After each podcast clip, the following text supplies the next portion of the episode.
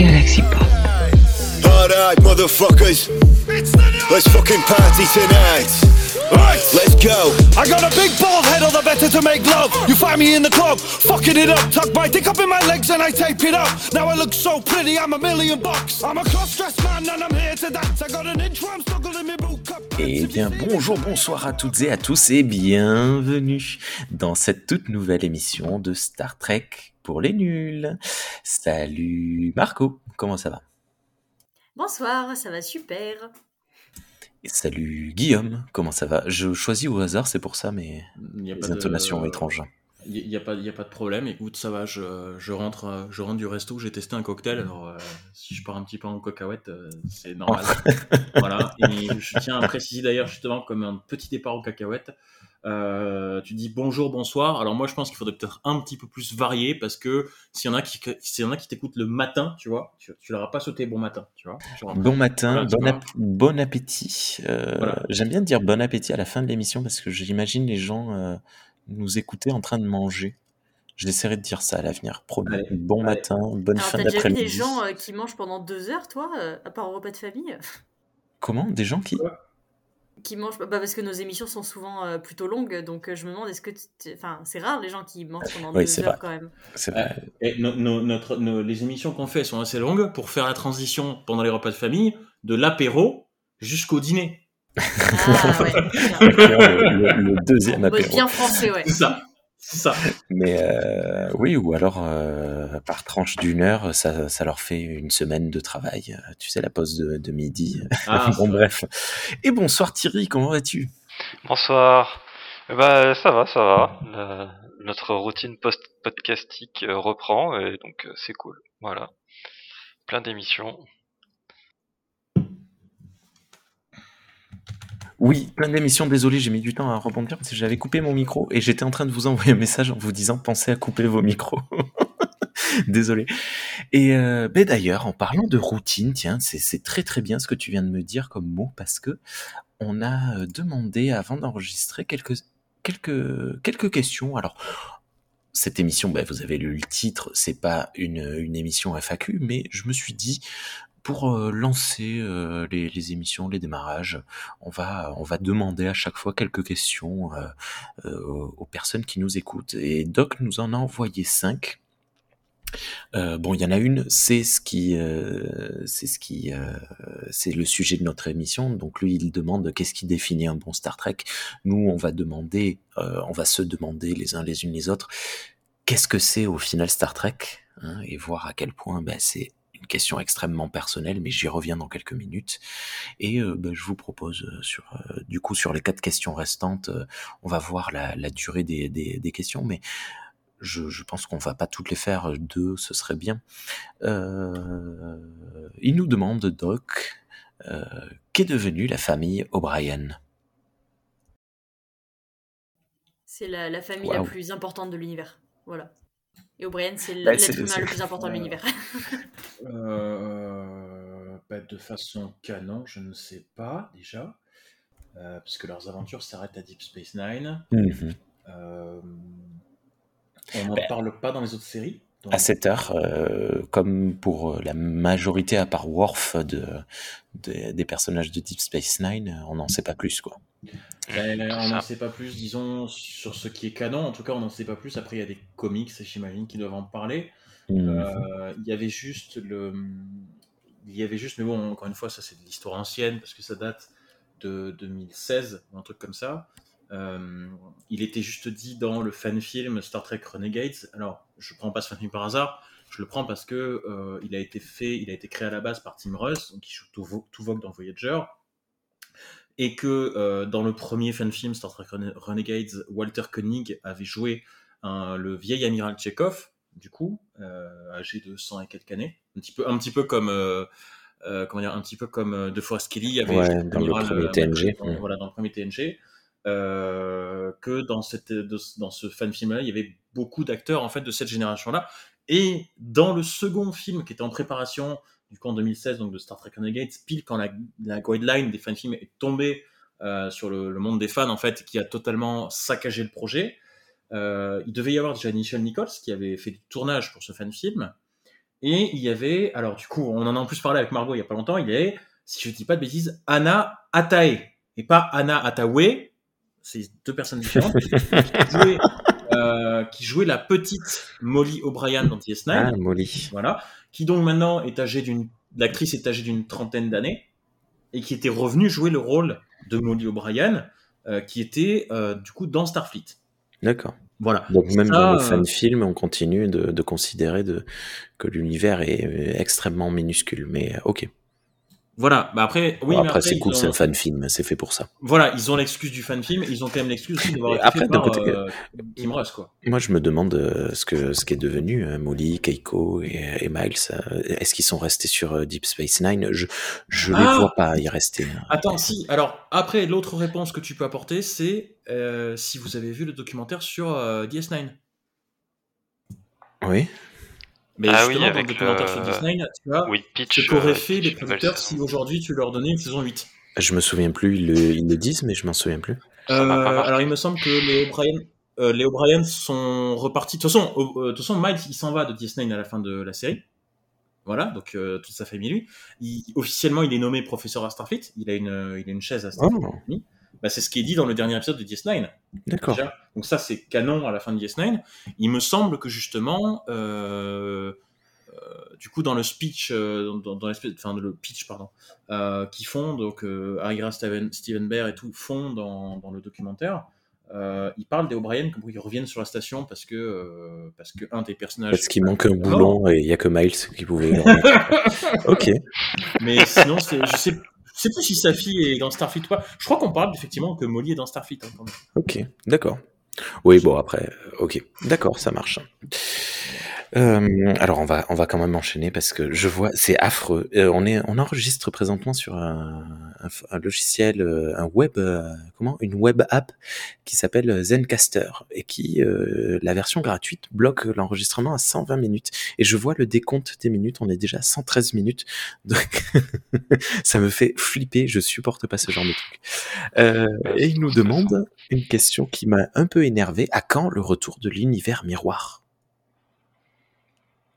Bah, c'est pas si vieux déjà le retour d'univers miroir, puisqu'on y a eu droit avec, euh, Déjà. avec Discovery. avec. Discovery Ouais. Moi, je, je- c'est un des rares trucs que je suis content que Picard ait pas fait. Tu vois. Ah, pareil, j'ai aucune, j'ai Bah, aucune affection techniquement, pour ça. dans, dans la saison. Enfin, non. Non, dans la saison 2, ils l'ont pas vraiment fait, mais. Enfin, c'était un peu. euh, Oui, d'ailleurs, Non, c'était un saison peu. 2, Oui. c'était un univers c'est ça. alternatif. D'accord. Ouais, ça, oui, c'est l'univers alternatif, mais c'est vrai non, que c'était- la manière dont ils présentaient Jean-Luc et la tout saison- était un peu. Euh, Je. La saison 2, t- la saison 2, de toute façon, c'est simple, c'est un remake de First Contact. D'accord. Non, mais voilà, c'est, t'as un truc qui est modifié dans le passé. Ah, il faut remonter le temps pour le corriger, sinon l'univers va être pourri. Voilà, c'est le pitch de First Contact à la base. Ouais. Après, Voilà. je pense que peut-être que Strange New Worlds va aussi nous servir un épisode miroir, peut-être. Ce serait, je sais pas. Euh, ça, Enfin, ça ferait bon, partie de la formule, j'ai envie de dire, parce que presque toutes les séries ont eu droit à leur, leur univers, enfin leur épisode univers miroir, donc euh, Alors, avec plus ou moins alors oui et non, parce que, avec un peu de chance, Stranger ne le fera pas, parce que théoriquement, euh, Avant, euh, oui, avant TOS, très on bien savait pas. En oui, fait, c'est vrai qu'ils l'ont voilà. pas encore vu, donc oui. Ouais, Voilà, enfin, Discovery l'a fait dès le cinquième épisode. Ça, ça pas après, euh, mais faire, donc, euh, Enterprise aussi l'a fait, il me semble. Hein. Oui, Enterprise aussi. Voilà. oui, mais alors, alors, Enterprise l'a fait, mais voilà, c'est-à-dire qu'il n'y a, il n'y a personne qui vient de l'univers miroir dans notre, dans, dans notre univers, et il n'y a personne de cet univers de l'époque d'Enterprise qui va dans le miroir. On suit une intrigue totalement séparée dans l'univers miroir. c'est- que le vaisseau voilà. qui se retrouve dans l'univers miroir. Et, et, et c'est un vaisseau de l'époque de TOS, justement. Voilà. Et d'a- et d'ailleurs, petit détail, c'est con, mais quand tu compares les plans qui, est fait sur le, qui sont faits sur la passerelle quand ils arrivent sur la passerelle de, de l'USS Constitution, du coup, euh, ils ont repris au détail près la position des cadavres qu'ils trouvent sur la passerelle. Oh, Tu, tu compares avec le plan qui est fait sur TOS, tu vois un mec à moitié couché sur la, la marche du fauteuil de capitaine, il est exactement dans la même position, au même endroit, c'est c'est bluffant de... Comment ils sont, ils sont arrivés à reprendre exactement le même truc, c'est assez bluffant. Voilà. J'imagine que t'as, j'imagine que t'as fait comme moi, mais euh, ça, je- euh, du coup, j'en profite pour dire que ça vaut vraiment le coup de regarder The Toyan Web plus euh, les deux épisodes Miroir d'Enterprise à la suite. Ça, ça rend bien. Ah, je l'ai pas fait, non. Ah, c'est pas mal, Ah ça. je l'ai pas fait, mais ouais. Ok. Ok, bah, je pensais que c'était comme ça que tu le savais parce que t'avais. euh, Parce que Non, là, non, ça c'est se suit bien et ça respecte bien le, le truc. euh. Et c'est euh, très cool, quoi. Et, euh, et dans, dans Enterprise, du coup, quand on voit l'Enterprise de TOS, le- l'éclairage est quasiment le même. Ils ont bien repris l'éclairage. Je dis ça parce que Picard, euh, l'éclairage est tout jaune, on dirait un film de Jean-Pierre Jeunet, je sais pas pourquoi. J'ai pas compris. C'est ça. Les N4 Alien 4 est très très bon. Euh, Il est très Big jaune Bug, un peu moins, ouais, jaune. Il est très jaune, comme le décor qu'utilise Dragor actuellement, puisque là on est euh, tous et toutes avec nos webcams et Dragor nous, nous a mis un très beau Klingon euh, dans un décor un peu euh, un peu égyptiano euh, inspiré, avec euh, des euh, des Klingons euh, à la place des statues de, de de divinités euh, égyptiennes, mais du coup dans une lumière chaude, euh, euh, baignant de orange et de jaune. Euh, bien, ben ce soir, on va se retrouver parce que, ben, je, alors je ne me souviens plus, je saurais plus dire. C'était dans le Discord. On a eu une discussion et euh, je, je cherche voir si je vais trouver l'historique, mais je vais pas le trouver.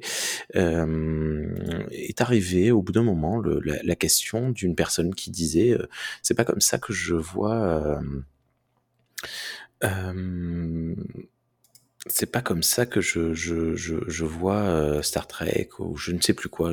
Est-ce que je vais le retrouver? Je ne sais pas. Alors moi, Et- si tu me permets, j'aimerais juste préciser que euh, moi, c'est pas comme ça que je vois à peu près tout mon univers. Hein, voilà, c'était pour la petite boutade. Euh, bon, voilà, c'était juste pour ça. Merci beaucoup. Ah oui, voilà. Non, mais c'était suite à, à- nos très nombreuses critiques de, de du, du Star Trek de Kurtzman. Euh, Papacha nous rappelait que à une époque, on demandait dans les magazines si Deep Space Nine était vraiment une série Star Trek. Et du coup, moi, je me suis dit, tiens, ça me ça m'amène la question. En fait, en réalité, au final, c'est quoi Star Trek? Parce que qu'est-ce que chacun, chacune d'entre nous voit dans Star Trek pour en être au point d'aujourd'hui, en 2023, s'enregistrer derrière des micros pour parler de Star Trek, de notre passion? Qu'est-ce qui nous passionne? Qu'est-ce qui fait? Parce que vous voyez, il y a 3-4 ans, je sais plus quand, quand je faisais des podcasts avec Cyril, euh, avec euh, Storia, j'ai découvert un truc. J'ai découvert qu'il y avait des gens qui étaient fans des vaisseaux spatiaux de Star Trek et qui regardaient Star Trek juste pour les vaisseaux spatiaux et qui disaient oh non encore un épisode euh, euh, holodeck, je vais pas voir de vaisseau. Alors que moi, j'avais même pas fait gaffe qu'il y avait des vaisseaux dans Star Trek. Enfin, évidemment qu'on les voit, et évidemment, surtout quand t'as vu le premier film, tu te dis, eh ben, il aimait bien sa maquette, celui-là. Mais moi, c'est pas quelque chose qui me qui me parlait particulièrement. C'est quelque chose que je voyais et je passais à autre chose. Et quand Cyril m'a dit ça, je me suis dit, mais oui, évidemment. Évidemment que les gens qui aiment les vaisseaux spatiaux et les designs euh, technologiques euh, futuristes sont fans de Star Trek, évidemment.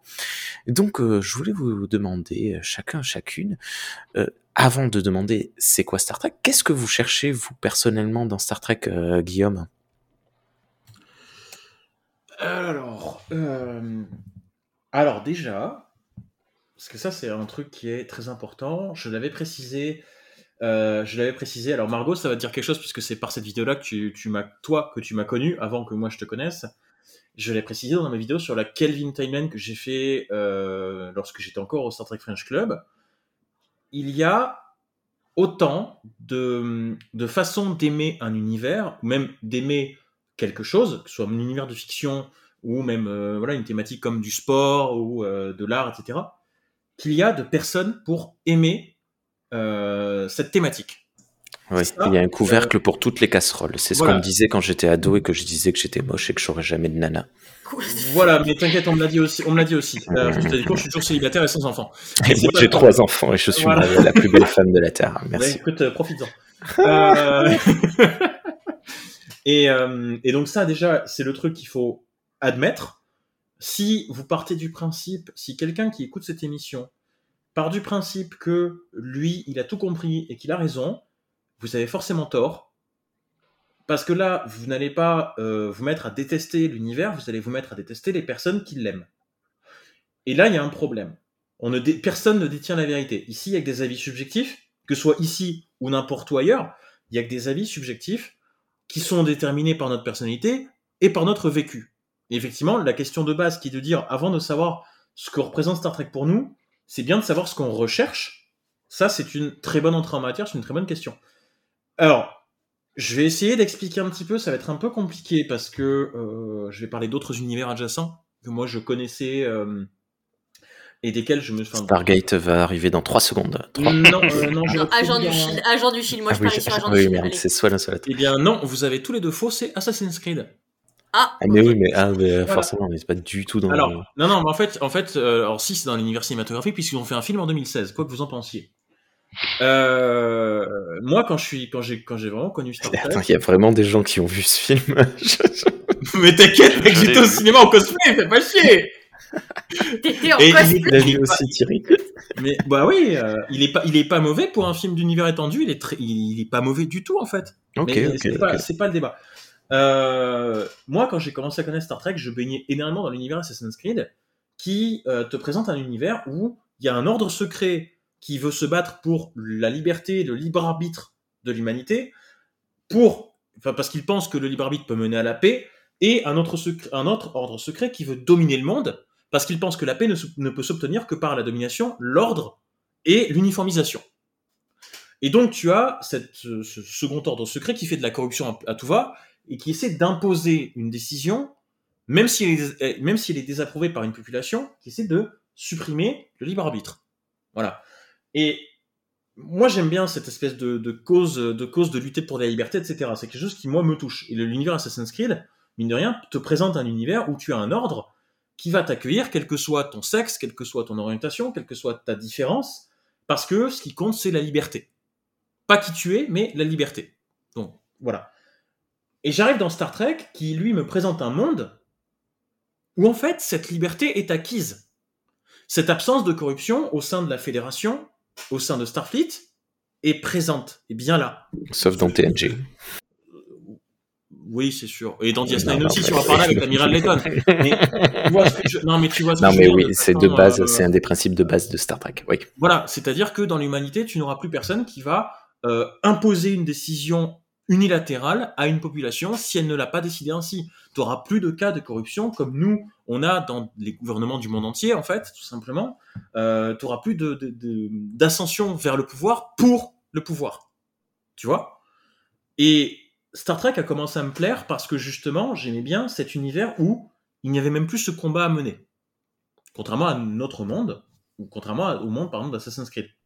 Voilà. Euh, moi, c'est c'est ça que je recherchais quand je suis arrivé dans euh, quand je suis arrivé dans Star Trek. Et comme j'ai commencé par la Calvin Timeline, et là, vous avez raison, je vais les évoquer. Effectivement, la Calvin Timeline, moi, m'a plu au départ parce que j'ai retrouvé dans cette Calvin Timeline le côté euh, in extremis et le côté un petit peu le côté de construction des personnages que j'avais déjà trouvé dans Stargate, effectivement, plus limite Stargate Atlantis. Voilà, où t'as 36 000 comptes à rebours par, par scène, en fait, tout simplement, euh, où t'as, euh, il faut sauver le monde trois fois dans chaque épisode, et c'est con, mais la Kelvin Timeline s'inscrirait bien dans cette lignée, en fait, de séries euh, in extremis, que la série originale, d'ailleurs, a, a initié, euh, comme l'a fait Stargate, en fait. Voilà. Ouais. Hmm. Et, et c'est ça qui m'a au départ plu. Mais quand j'ai découvert tout le reste de l'univers, c'est aussi cet idéal de. euh, en fait, je me suis dit, c'est pour ça que je te dis que c'est un petit peu compliqué pour moi d'expliquer, parce que si les gens ne connaissent pas l'univers, voilà. Quand, quand j'ai commencé à découvrir les autres séries Star Trek, je me suis dit, c'est un univers dans lequel, par exemple, l'ordre des assassins d'Assassin's Creed ne serait tout simplement plus nécessaire. Il n'aurait plus lieu d'être, parce que tous les combats qu'il mène dans son univers seraient gagnés ici. Donc il n'aurait plus vocation d'exister.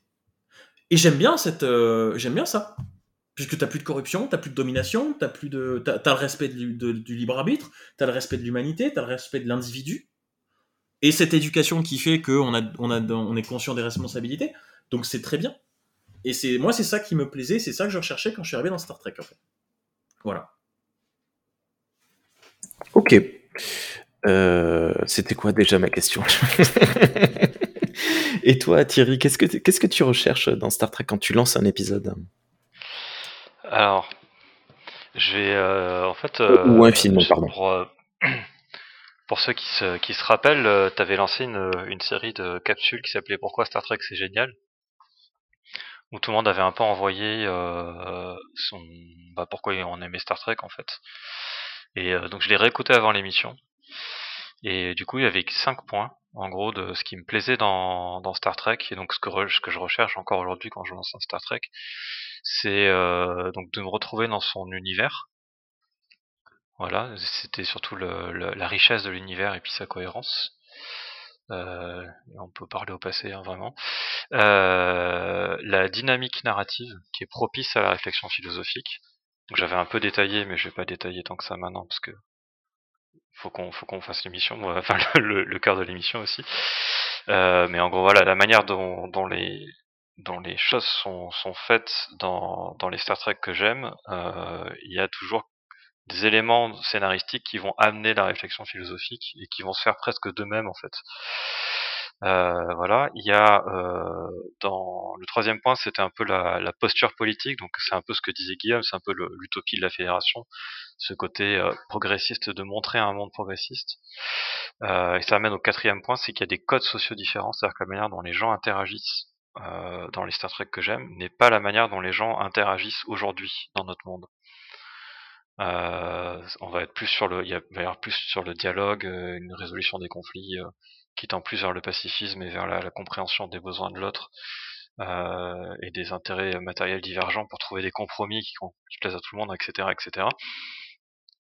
Et euh, le cinquième point, c'était la littérarité. C'était euh, le côté vraiment très littéraire de Star Trek dans sa construction, dans sa narratologie, et aussi son rapport à la littérature en lui-même, le fait qu'il y ait beaucoup de références à la littérature dans Star Trek, etc. D'accord. Voilà. C'est énorme, tu vois. C'est pareil. ok. Et toi, Margot, qu'est-ce que tu recherches euh, dans Star Trek hein, de manière générale? C'est une question difficile. En vrai, je bah, quand j'ai commencé Star Trek, en vrai, je m'y suis lancée un peu, euh, un peu à l'aveugle, en fait, parce que c'était pas tant l'univers lui-même qui m'intéressait, parce que quand j'ai commencé Star Trek, j'avais aucune idée de ce dans quoi je m'embarquais, genre vraiment. Euh, à la base, j'avais commencé. Euh, le premier film que j'ai vu, c'était Into Darkness, du coup, parce qu'il y avait juste un acteur qui m'intéressait dedans, et voilà. Et je te vois, Guillaume. Bénédicte. Benedict Cumberbatch, tout à fait, hein, le seul et l'unique. Et. À l'aveugle. Voilà, totalement, totalement. Mais euh, voilà, à la base, j'avais commencé Star Trek pour ça. Et puis, euh, en revoyant le bah, Into Darkness, du coup, euh, je me suis rendu compte qu'en fait, bah, les personnages étaient plutôt intéressants, que l'univers avait l'air avait l'air lui aussi intéressant. Et puis, il y avait, il y avait certains mystères, certaines références que j'avais pas et qui me faisaient envie, en fait, et qui m'ont donné envie de découvrir le reste.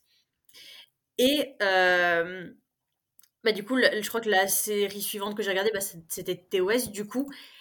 Et euh, je pense que le moment où réellement ma vision de Star Trek a commencé à changer, je pense que. Euh, je sais pas si c'est arrivé avant, mais il y a vraiment un épisode en particulier qui m'a marqué dans, dans TOS. C'est. Euh, comment il s'appelle? Je crois que c'est Let This Be your, Last Battlefield, il me semble. Je crois que c'est celui-là où euh, on a cet épisode de transposition sur le racisme avec les, les, cette race alien de personnes qui sont à moitié noires, à moitié blanc en fait, mmh. et inversement. Ouais. Et, euh, et, et, je crois que c'est cet épisode-là qui En, en réalité, ils sont à moitié noirs, à moitié blanc.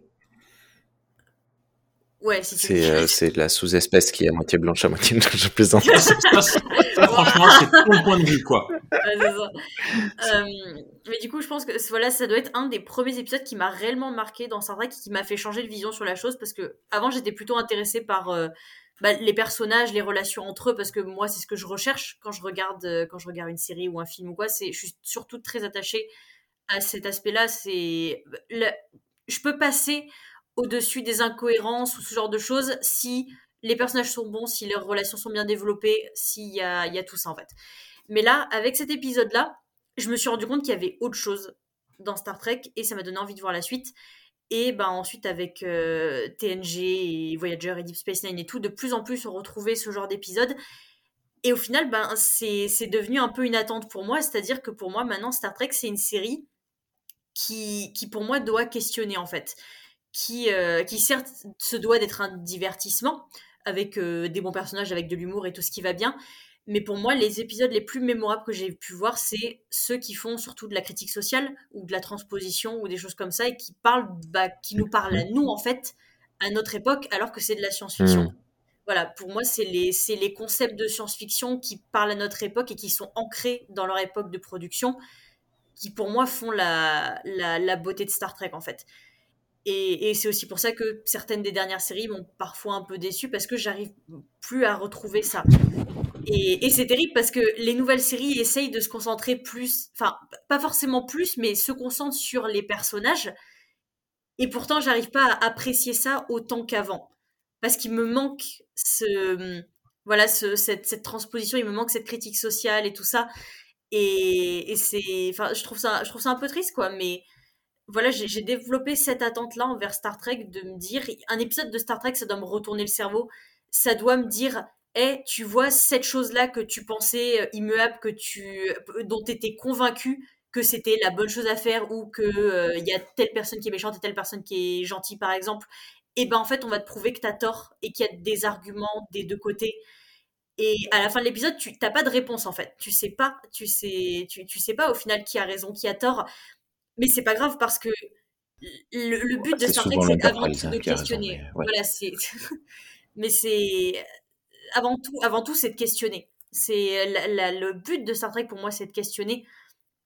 Et euh, voilà. Et, euh, et aussi, euh, mmh j'aime, j'aime cette, cette vision de, de, Star Trek de cette humanité qui s'améliore et qui est pas parfaite et qui essaye toujours de faire mieux, même s'il y a des erreurs, même si tout ça. Je veux dire, voilà, Star Trek c'est utopique, mais c'est pas c'est pas oh, l'humanité a atteint la paix, la paix incommensurable et éternelle et tout ça. C'est vraiment en fait, c'est un exemple. Pour moi, voilà, pour moi, pour moi, c'est quoi Star Trek? Pour moi, Star Trek, c'est un exemple de, de, ce qu'on devrait suivre, en fait. C'est-à-dire, pas chercher à tout prix la perfection, mais chercher à s'améliorer à tout prix. Et, euh, et, à, se questionner constamment et à pas se reposer sur nos acquis et sur, notre, sur le statu quo, en fait. Voilà, moi, c'est ça, à l'heure actuelle, que j'attends de Star Trek et que j'ai du mal à retrouver dans les nouvelles séries parce que soit on n'a pas cette, cette, idée de d'amélioration, soit on te montre une, une, fédération qui se veut euh, très lisse, très euh, très bah, très parfaite au final et, euh, et qui effectivement est toujours a toujours raison et toujours dans le juste et, et, tout ça ou bien ou bien bah, qui, ne, l'est pas nécessairement en plus hein. voilà et, et qui ne et j'ai l'impression qu'à certains moments on ne questionne plus vraiment en fait et on te dit juste bah tiens euh, pose ton cerveau et euh, et enjoy tu vois et je j'arrive j'arrive plus vraiment à, à, retrouver justement ce que ce que je recherche dans Star Trek et c'est voilà ça ça m'attriste un petit peu. Même si bon il y a toujours de bonnes surprises il y a toujours de très très bonnes surprises hein, mais voilà. Et d'ailleurs, c'est dommage parce que au final, les, les, séries qui respectent le plus euh, ce que, cette vision-là, euh, bah, en gros, c'est euh, c'est la série euh, euh comment animée. Et pour le coup, bah, c'est c'est une série humoristique, très légère, trop légère, même s'il y a des, de très bons épisodes. On, quand on repart dans du Star Trek historique, on va dire, parce que du coup, voilà, on est dans de la légèreté forcée un peu, et c'est c'est Bon, bref. Ok. Bon, ben voilà, on vient de voir qu'on avait euh, des, des, des, visions, des attentes euh, relativement proches et différentes à la fois. Hein. Euh, y a, chacun a soulevé un point que d'autres n'ont pas soulevé, soulevé, pardon. Et donc déjà, euh, on a une, disparité de, de, points de vue, de, de, de vision, de demandes, d'attentes de la part de, des spectatrices, des spectateurs. Mais maintenant, on va essayer de, de se pencher sur euh, ce qu'est, euh, c'est quoi Star Trek. Donc, je, je, vous ai préparé, euh, enfin, je vous ai préparé pendant que tu parlais, Margot, parce que je n'ai pas eu le temps de préparer cette émission. Waouh, je l'ai demandé. Il y a, ouais, je l'ai demandé il y a deux semaines en, en vous disant euh, ce serait bien que vous soyez prêts. Margot, elle arrive, elle me dit, j'ai rien préparé. J'étais bon, moi non plus. Moi hier, je connaissais même plus la date. voilà. Donc voilà, on est. Si, euh, si Thierry, il a, il a préparé en écoutant euh, nos très vieux podcasts. Et bon, bref. Hein. Mais pendant que tu parlais, j'ai essayé de lister un peu suivant ce que ce que vous avez dit tous les trois. Qu'est-ce que c'est Star Trek? Qu'est-ce qui définit l'essence même de Star Trek? Et le premier point que j'ai tiré, c'est c'est une utopie. Est-ce qu'on est d'accord? Que Star Alors, Trek. Alors, encore une fois, oui et non. Ah, oui et non. Ok. Bah, euh, en fait, si tu veux. Alors. J'ai mis un petit point d'interrogation à côté du mot utopie, du coup. En fait, si tu veux, moi déjà, j'ai euh, du, du mal avec le terme d'utopie parce que euh, superbe. Je vais faire semblant de le voir, super point d'interrogation. Euh, j'ai du mal à voir les points. hein. Je, je- je vois le machin au-dessus, mais le point, c'est pour ça que j'ai du mal avec. euh. Et euh, en fait, si tu veux, déjà, j'aime pas le terme d'utopie parce que le terme d'utopie, euh, si je dis pas de bêtises, signifie que c'est impossible à atteindre. Et moi, j'ai envie de partir du principe, peut-être un petit peu fou, idéaliste, que si quelqu'un y a pensé, c'est que c'est atteignable. Et vu que Star Trek s'appuie plus sur un but utopique social, plus que scientifique ou technologique, puisque l'évolution scientifique et technologique ont juste suivi euh, avec la quantité de l'humanité, je pars du principe qu'une société à la Star Trek, dans notre monde actuel, pour moi, ce n'est faisable, enfin, ce, ce n'est plutôt, ce n'est infaisable que parce que beaucoup ne voudraient pas. Mais pas parce qu'on ne peut pas. Donc, déjà, j'aime pas spécifiquement le terme d'utopie. Ensuite de ça, le problème, c'est que si tu dis qu'est-ce que c'est Star Trek et que tu dis que c'est une utopie, ça veut dire que tu prends en compte effectivement les séries euh, de ces dernières années, où pour moi Star Trek n'est plus une utopie. C'est-à-dire que euh, on a Matou qui nous avait dit une fois, quand on avait fait, je crois que, je crois quand on avait fait l'émission sur la KTL ou une autre émission, il m'avait dit euh, les films de la KTL me montrent une fédération dans laquelle je ne me projette pas, dans laquelle je n'ai pas envie de vivre. Bah moi je le ressens dans ces derniers films.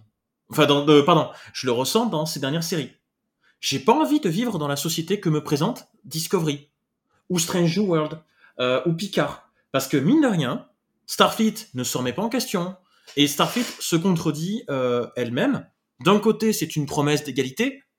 De l'autre, ils envoient des membres de la sécurité, euh, de- des gros bras arrêtés et mettre à l'isolement un officier juste parce que, juste parce qu'elle est ce qu'elle est, même pas par rapport à ce qu'elle a fait, mais ce qu'elle est, alors qu'ils ne l'ont pas fait dans une autre série.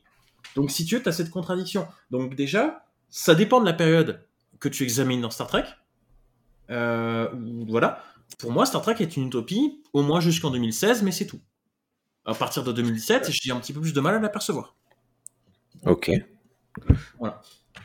Margot, de base, est-ce qu'on peut dire que Star Trek est une utopie ou? Je suis, je suis assez d'accord avec Guillaume sur le fait que le voilà le fait que utopie c'est ça veut dire qu'on peut pas l'atteindre et tout ça. Je- pareil, je suis pas total, je suis pas vraiment d'accord avec ça. Je pense que si tout le monde s'y mettait, euh, je pense qu'on serait capable d'atteindre ce genre de choses. Déjà, Oui, que- oui. Bon, que- après, c'est rien pas un que- concours Miss France, hein, vous inquiétez Non, pas, vous n'êtes pas obligé de dire ce genre de choses tous les que- deux. non, non, bien sûr, mais rien que le, rien que le fait en fait que ça ait pu, euh, comment dire, que, que ça ait pu venir à l'idée de quelqu'un, cette vision, bah, donc de Gene Roddenberry et de tous les ceux qui ont écrit Star Trek après lui, rien que ça, ça prouve que c'est possible en fait, que qu'il y a possibilité d'aller dans ce sens-là. Et je sais pas, pour moi, ça, voilà, pour moi, le, pareil, le terme utopie est pas, pas totalement adapté, mais je vois pourquoi il a été donné. Mais voilà. Je, je vais finir tous mes plaidoyers avec voilà, ça va. non, mais après, bon, il n'y a, y a pas que l'aspect social, hein, il y a aussi un aspect euh, technique. Hein, du, du moment où on accepte l'invention du, du, euh, du synthétiseur, ben, on accepte l'invention de meilleurs vaccins, de meilleurs médicaments, etc. Plus de maladies, plus de famine, plus de plus d'argent. C'est, l'utopie n'est pas que sociale, elle est également euh, concrètement physique. hein. ouais. En cela, euh, Star Trek, même euh, dans les périodes plus discutables comme euh, Picard et, euh, et Discovery, euh, il me semble que voilà, hein, même si on socialement, ben, on l'a bien vu avec le, le personnage de, du bras droit de, de Picard dans, dans cette saison 1, euh, je sais plus comment elle s'appelle, qui est isolé, et qui est perdu et qui, n'est, qui est laissé pour compte, ben, elle a quand même un certain confort dans lequel elle a l'air de vivre assez bien, même si elle est physiquement très isolée. Rafi, je cherchais son nom. Euh, Thierry, euh, Star Trek Utopie ou pas? Bah, en fait, euh, comme le disait Guillaume, si on veut définir ce qu'est Star Trek, on doit prendre en compte tout ce qui est Star Trek aujourd'hui. Donc, donc en fait, Mhm. euh, bah, on peut pas dire que Star Trek c'est une utopie. D'une part parce que ben, Je veux dire, dans la saison de Picard, on apprend que la Fédération est génocidaire. Elle essaie d'éradiquer les formes de vie synthétiques. À partir de là, on peut pas, pour moi, on peut pas parler d'utopie. C'est déjà pas possible à ce niveau-là. Euh, Mhm. Ensuite, euh, si effectivement tu parlais des synthétiseurs, etc. Oui, mais elle regrette. euh, ce... ouais. Non Elle a pas dit désolé, la fédération? Je sais pas. je, me- je me souviens même plus, mais tu- si tu veux, rien que le fait que- qu'elle le fasse, que je veux dire, euh, je veux dire, euh, la saison 2 se passe après, enfin même les saisons qui se passent après, qui se passent pas euh, 3000 ans après.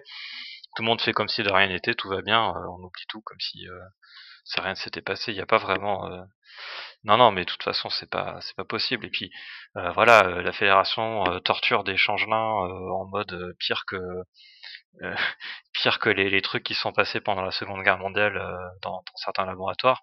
Euh, tu, tu peux pas parler d'utopie sur un sur un univers qui est comme ça et sur un- une entité politique qui permet ce genre de choses. Donc euh, donc pour moi non, voilà. Ok. Bon, Après ben, si hop, si on vous si j'ai rayé ma s'amuse à- à petite faire, partie euh, avec euh, Utopie. hein. D'accord. Voilà. Mais après, le, euh, le- le problème de ma vision du truc, c'est que ça va te faire rayer beaucoup de choses, je pense. C'est très bien, c'est très bien. C'est, c'est, il faut questionner le, les, les mises en place des, des, de nos dirigeants. Dis-moi, juste par rapport, à, par, rapport à ta, par rapport à la feuille que tu as fait où tu as noté des trucs, euh, est-ce que ton but, c'était pas bon, de noter les trucs dans un certain angle? Comme ça, plus tu les rayes et plus ça dessine quelque chose. Je sais pas, Ouais, on verra. ouais. on T'aurais peut-être dû Non. essayer, tu vois. À la limite, si tu rayes tous les trucs, ça fera peut-être une sorte de rayon de téléportation. ça, ça va faire un zèbre inversé peut-être. hein. Ah oui, une réunion. Ouais, une téléportation. Ouais, c'est vrai. avec les- ouais. On verra peut-être. Écoute, on- je te le dirai dans 83 minutes. Thierry, je t'ai coupé. euh, Excuse-moi hein, avec ma pélague. Euh, je sais plus, je sais plus où j'en étais. Non, mais euh, je crois que si après, bah, je voulais dire oui, si on s'amuse à couper Star Trek en deux et qu'on veut dire euh, quelle, est... quelle aurait été ma définition Star Trek si tu m'avais posé la question euh, en, en 2013, euh, 14, 15, je sais pas, euh, je t'aurais donné une réponse un peu différente. Une, une petite nuance par rapport à Guillaume qui a dit, lui, il a fixé à 2016. C'était- euh, C'est pas exactement 2016. Ouais, mais alors, alors ça, ça- ça me surprendrait quand même parce que euh, il, Non, il dit bah, c'est un 2013, univers 2014. alternatif, donc, euh, c'est- non, si, si tu parles de Ouais, mais- c'est dans un autre univers, donc euh, c'est encore différent. Oui, mais le problème, c'est que si tu fixes à 2013, tu prends Into Darkness en compte. Hmm. Parce Ouais, qu'il est c'est sorti en vrai. 2013. J'ai- Et franchement, franchement, dire que Star Trek est. Voilà, mais tu vois, le pire, c'est ça, c'est que tout le monde s'accorde à dire que Beyond est le plus trekien des trois films KTL, et toi, t'es en train de dire jusqu'à moi, je suis pas 2013, d'accord 14, 15, et que 2016, tu l'exclus Ah ouais, c'est vrai qu'il est sorti en 2016. oui, Bon, vas-y. mais c'est pour ça. Ah, c'est que, le, le problème c'est qu'avant j'étais euh, avant euh, avant 2012, euh, j'avais jamais vu d'épisode de Star Trek. J'avais vu que le film Star Trek de 2009, donc tu pouvais pas me poser cette question avant. C'était plus là-dessus que je cherchais une date en fait. Je j'ai pas réfléchi par rapport à la date de sortie des, des films de KTL. Euh, bref, euh, euh, moi je t'aurais dit que ça s'inscrit euh, dans la, la tradition des, des utopies, euh, la tradition littéraire des utopies, euh, et même la tradition historique des utopies, hein, parce que les premières utopies comme le pays de Cocagne, euh, c'était des utopies de l'abondance, c'est-à-dire que ben euh, t'as la bouffe qui pousse dans les arbres euh, toute seule et y a rien à faire pour les cultiver, euh, pour les entretenir ni rien, t'as juste à te à l'attraper pour te, nourrir, donc du coup il n'y a pas besoin de travailler, donc du coup machin. Et, en fait Star Trek ça, c'est dans cette tradition là, c'est-à-dire qu'il y a une utopie énergétique, parce que c'est bien beau d'avoir des synthétiseurs, mais il faut l'énergie pour les faire fonctionner. Et euh, et il y a une Oui, abondance énergétique qu'on ne, trouve pas euh, ailleurs. Et ce qui est intéressant, c'est que cette abondance à l'énergétique, elle existe dans la plupart des séries de science-fiction, parce que pour distordre l'espace-temps et aller plus loin que la vitesse de la lumière, il faut une énergie colossale, et qu'à partir du moment où tu as cette énergie-là à disposition, tu peux faire un tas de trucs. Et, c'est, et, et Star Trek, c'est une dernière série à prendre ça en compte et à dire, voilà, du coup, on a cette énergie colossale, on sait convertir de l'énergie à l'état matière en énergie à l'état pur, et donc on peut euh, faire tout ce qu'on veut avec ça et, euh, et nourrir tout le monde, etc. Donc pour moi, c'est dans la longue tradition des utopies, et notamment ce qu'on appelle le mouvement utopiste du 19e siècle, qui était en fait des gens qui présentaient la vision qu'ils aimeraient voir se dérouler dans le futur. En Hmm. fait. Donc on dit que c'est un endroit qui ne peut pas être parce que euh, à l'époque où ils l'écrivent, bah c'est pas le cas et puis ils voient mal comment on va faire la révolution pour euh, sauver le truc et tout. Mais euh, ils présentent euh, une idée du futur qu'ils aimeraient qu'elle puisse exister et ils essayent de la rendre crédible le plus possible. Et c'est ce que fait Star Trek aussi. Donc, enfin, c'est ce que faisait Star Trek aussi, pardon. Donc, à une certaine époque, effectivement, Star Trek était une utopie. Ok. Donc je maintiens que je raille mon, petit tiré utopie. Euh, Star Trek, c'est de la SF. Là, je prends pas de risque. Euh, Margot, t'es Ça d'accord me paraît évident. C'est de la euh, science-fiction. Ouais. On a des clairement. vaisseaux spatiaux. Euh, on a des, des, La- des la- piou-piou, euh, La là, grammaire je- est une des grandes joies de l'existence. Comment oses-tu faire sur de fautes Ah J'ai fait exprès. Et hum, euh, je, je viens de retenir une blague sur ta grand-mère. Hein, désolé. et, on a des objets euh, qui nous font dire euh, ta gueule c'est technologique, ce genre de, de choses. Euh, Donc Margot, je pense que tu es d'accord. Science-fiction, Star Trek égale science-fiction. Clairement, ouais. Oui. Alors à moins que, euh, à moins que le, dans la, comment dire, à moins que dans la définition de la science-fiction, euh, bah, on place le, le concept que, euh, par exemple, encore une fois, ce serait impossible ou autre.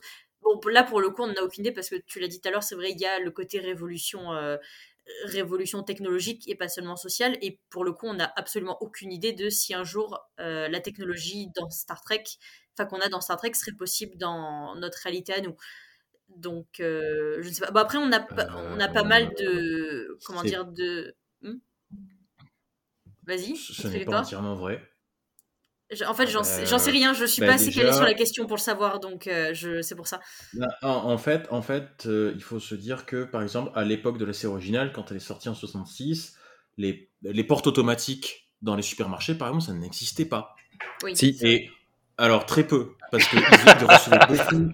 Ils recevaient, ils recevaient énormément de lettres à l'époque sur le, le- sur le, studio pour, leur demander comment ils faisaient pour avoir des portes automatisées comme ça. Oui, c'était une plaisanterie. Alors qu'en en fait, à la main. Punaise. Mais euh, voilà, oui, non, c- non, mais oui, c'était fait à la main. Mais euh, à l'époque, du coup, ça émerveillait tout le monde. Voilà, faut pas oublier qu'il y a beaucoup, il y a plusieurs technologies qu'on a aujourd'hui qui ont été inspirées par des œuvres de science-fiction et Star Trek doit en être l'une des premières en fait. Bah, les, Voilà. les communicateurs aussi, du Mhm. coup, non Oui, oui, Oui, les, les téléphones portables, portables, euh, ouais. oui, les téléphones portables, ça a été, euh, voilà, ce sont des gens qui ont vu Star Trek, qui se sont dit, il faut qu'on arrive à avoir ça. Et Riker utilise une tablette dans la saison 1 de TNG. Je sais pas si ça existait déjà. Bon, en même temps, c'est de la technologie logique, hein, ça. Enfin, bon, après, les, les communicateurs, Ok, euh, ça a inspiré des designs de téléphones portables, mais après, euh, c'est des talkie-walkie, hein, et ça existait déjà, les talkie-walkie. Ça, existait déjà durant la, la première guerre. Pas la première guerre, la, la deuxième guerre mondiale. Ouais. Euh, Thierry, Star Trek, c'est de la SF Ah, alors ça, alors, faut, faut savoir que, d'ailleurs, que- à une époque, Ah. à l'époque de P1P2R, j'avais proposé euh, qu'on fasse une émission sur la classification des genres de l'imaginaire. Euh, et euh, bon, finalement, ça s'est pas fait, mais euh, Et Bref. pourquoi on l'a pas faite hein? La- Je distingue deux trucs, c'est le genre narratif et le type d'univers. Et j'ai l'impression que c'est une confusion qu'on fait souvent. Et tu vois, tu parlais de vaisseaux spatiaux, de, de laser et tout ça. Ça, pour moi, ça appartient, c'est un type d'univers, c'est pas un genre narratif. Et donc, euh, c'est le type d'univers du space opéra. Donc Star Trek, c'est du space opéra, il n'y a pas de doute là-dessus. Euh, la science-fiction, c'est euh, c'est euh, pour moi c'est la partie de l'imaginaire qui essaye d'être le plus rationnel possible en termes de, structure d'univers, c'est-à-dire qu'il n'y a pas de il n'y a pas de d'entité absolue euh, qui, qui régit le monde. euh, Il n'y a pas de, de dieu par exemple, de vrai dieu euh, au sens euh, religieux quoi. Euh, Mhm. et et en fait et, et notamment sur- c'est ça qui Je- distingue je- notamment de la fantasy où il y a par exemple Oui, voilà, j'allais te dire, dans, le, dans les univers fantastiques, la science-fiction est distinguée de la fantasy par ça, par le fait qu'il n'y a rien de, de- d'inexplicable. Euh, oui, enfin, il y a des choses inexplicables, mais on, la science-fiction part toujours du principe qu'il Il- y a une explication, même si on la connaît pas. Mm. Euh, Ce serait la différence entre euh, hard SF et, et soft SF, du coup, non Je pense? Parce que je crois que dans la hard SF, tout euh, est non, très cadré, très euh, expliqué, non Il me semble. bah, la, la hard SF, elle se focalise, enfin, moi je le comprends comme ça. Euh, la hard SF, elle se focalise sur la technologie, euh, et la soft SF se focalise sur euh, la, en fait, les sciences humaines. En gros, t'as la hard SF, c'est plus euh, ce qu'on appelle abusivement les sciences dures, et la soft SF, c'est ce qu'on appelle abusivement les sciences molles. Et Star Trek fait, a toujours fait un peu des deux, donc c'était pour moi de la science-fiction pendant un moment. Euh, Star mais, Trek a une demi-heure, on en vient de voyant, en fait, si tu veux, je trouve que Discovery notamment euh, flirte énormément avec la, la fantasy. Parce que t'as as Michael Burnham qui est Burnham qui est une espèce de héros messianique euh, qui euh, où l'univers tourne complètement autour d'elle euh, et définit en fait ce qui Avec le concept de définit ce prédestination qui se passe dans, dans l'univers quoi, Mhm. où elle se trouve. Oui, Et, ah, euh, et, et- et ça un fait truc très, très bête, hein, mais et, et notamment un Ouais. sous-genre de la fantasy qui est le sous-genre du super-héros. D'accord. Il y a, hum, il y a quelque chose que j'ai repéré moi avec l'arrivée de Discovery et qui s'est transposé dans pourtant ce que j'aime beaucoup les, les comic books euh, récemment, c'est le feeling. Les, les personnages ont beaucoup de feeling, c'est-à-dire ils se disent ah non mais je le sens au fond de mon âme qu'il faut que j'aille là et qu'il faut que je fasse ça. Je dis mais attends mais oh euh, pourquoi? Je hum, profite juste, je te coupe cinq minutes euh, Thierry pour euh, introduire notre cinquième larron Albert le cinquième mousquetaire. Salut Matou, comment vas-tu? Bonsoir à tous. euh, oui, bon, ça va. Désolé d'avoir une vie sociale, hein, donc euh, j'arrive plus tard. Ça va très bien, juste si je peux te demander si tu peux essayer de booster un petit peu ton micro ou parler un peu plus près de... de- je- Voilà. Comment vas-tu? Je peux parler plus près, euh, ça va mieux là? Ouais, c'est pas mal. Parce que booster, euh, je sais pas si j'ai le Non, gain. non, c'est pas grave. C'est pas grave, je, je Non, referai un peu de montage. tout. hein. Alors, euh, ben, on est en train de faire... À un moment, on a des pertes. hein. Oui, bon, c'est- non mais vous inquiétez pas, il y a des enregistrements pour chaque micro euh, différent, c'est comme d'hab. Euh, on était en train de, de faire un tour de table euh, parce que oui, ben, on a, euh, on listé... euh, hein. On a listé quelques mots-clés et pour ton information, on a déjà rayé le premier mot-clé. Le mot-clé utopie a été réglé de, rayé de la définition de ce qu'est Star Trek. D'accord, bon, je suis pas d'accord, mais bon, voilà. Parce que il faudra qu'on, il faudrait peut-être qu'on refasse sur une, une émission sur le canon, c'est ça, euh, Matou Mm, Non, après on peut revoir ce qui est euh, vraiment euh, complètement une utopie. Mais euh, toujours est-il que euh, on va faire simple. hein. Un monde dans lequel tu as envie de vivre euh, de nos jours, on peut dire que c'est une utopie. Voilà. Donc euh, Star Trek est un monde dont beaucoup de personnes auraient envie de vivre dedans. À part euh, les psychopathes, les accapareurs, les gens qui aiment exploiter les autres, ça je peux comprendre. Mais euh, quand on est plutôt de ceux qui n'ont que leur force de travail à, à pouvoir euh, faire pour euh, assurer leur subsistance et celle de leurs proches, bah, le monde de Star Trek, ça reste quand même un, un monde dans lequel on a envie de vivre. Voilà, Ok, je clôturerai là-dessus. je, je pense qu'on a compris où tu voulais en venir. Euh, Thierry, à propos de la SF, du coup, euh, t'as d'autres choses à dire parce que j'ai un petit point de rebondissement sur, non, non, sur la j'étais- science-fiction. J'étais arrivé au bout. Ok, on s'est centré énormément sur la science-fiction, donc comme tu disais, euh, sciences euh, sciences dures, sciences molles, euh, etc. Mais donc les sciences euh, Les sciences physiques, Minol, comme tu as dit, ouais, les sciences physiques, mais quid des sciences sociales? Bah, c'est les sciences molles. Je- Ouais, c'est pour ça que je, je disais Bah parce que c'est des termes que j'aime pas. Euh, Les mais sciences bon, En gros, t'as les sciences humaines, quoi, voilà, et les autres sciences. Ok, Ah, non mais de toute façon. Il n'y a qu'une seule science dure, c'est les maths. Ensuite, Ça, tu as c'est- les sciences C'est un mathématicien qui parle, attention. et après tu as les sciences humaines. Mais la vraie, la seule science véritablement dure, c'est les maths, pour la simple et bonne raison que tu réfléchis dans des Parce que c'est difficile. totalement découpées du réel. Pas totalement, il y a des applications dans le réel, mais des fois tu es dans des choses qui ne s'incarnent pas. Donc tu es dans une production qui n'a que la logique pour tenir dans sa cohérence. ok. Euh, donc bon, je, je tant pis, euh, ok, vous m'avez bien montré que j'étais un idiot qui ne comprenait rien, mais je, je vais quand même continuer dans mon dans mon chemin pour euh, essayer de générer de la discussion et pas simplement aller me réfugier dans un coin pour pleurer. Mais t'inquiète pas, il y a beaucoup de gens qui comprennent rien. hein. Sens euh, social, euh, moi ce que j'entendais, c'est comprend, de que toute au façon. final Star Trek, je- Exactement. Star Trek n'a jamais réellement fait de la science-fiction sociale. Dans le sens Bah où, si, ouais, on a des gens qui se parlent, on a machin. Ah bon? Bah, Qu'est-ce qu'ils ont inventé? En quoi? Ah, mais la science-fiction, ça consiste pas à C'est une série trucs. sociale. Ce sont des séries sociales. Bah, vas-y. Quand t'as suis un désolé, épisode c'est- entier ce sur, sont- euh, sur, sur des gens qui étudient euh, le comportement d'un peuple euh, en immersion dans la, sur leur planète, tu- c'est de l'anthropologie, c'est une science sociale. Ok. Donc oui, carrément, Mais, Trek, euh, les sciences sociales, c'est- il y en a plein dedans. Oui, mais ils ne, ils ne font pas de la science-fiction sociale. Ils, ils, ils font pas de, ils vont pas déborder le- leur, leur concept, le pousser plus loin. Ils, n'ont pas, ils pas- non, ce, que, ce que tu veux dire, c'est ah, ils n'ont pas inventé de nouvelles sciences sociales, en fait. C'est ça que tu veux dire? Ils, ils Ouais, c'est que ne, aussi, ouais. ils Voilà. ne nous inspirent pas à nous comporter socialement d'une, d'une, d'une manière catégoriquement différente de ce que l'on est actuellement. Ils nous Ça encouragent dépend à, ça nous encourage à être particulièrement bon, euh, réfléchi, etc., etc. Ça, on est d'accord. Mais le premier personnage qu'on re- euh, qu'on rencontre qui est euh, euh, polygame, par exemple, il faut attendre Enterprise.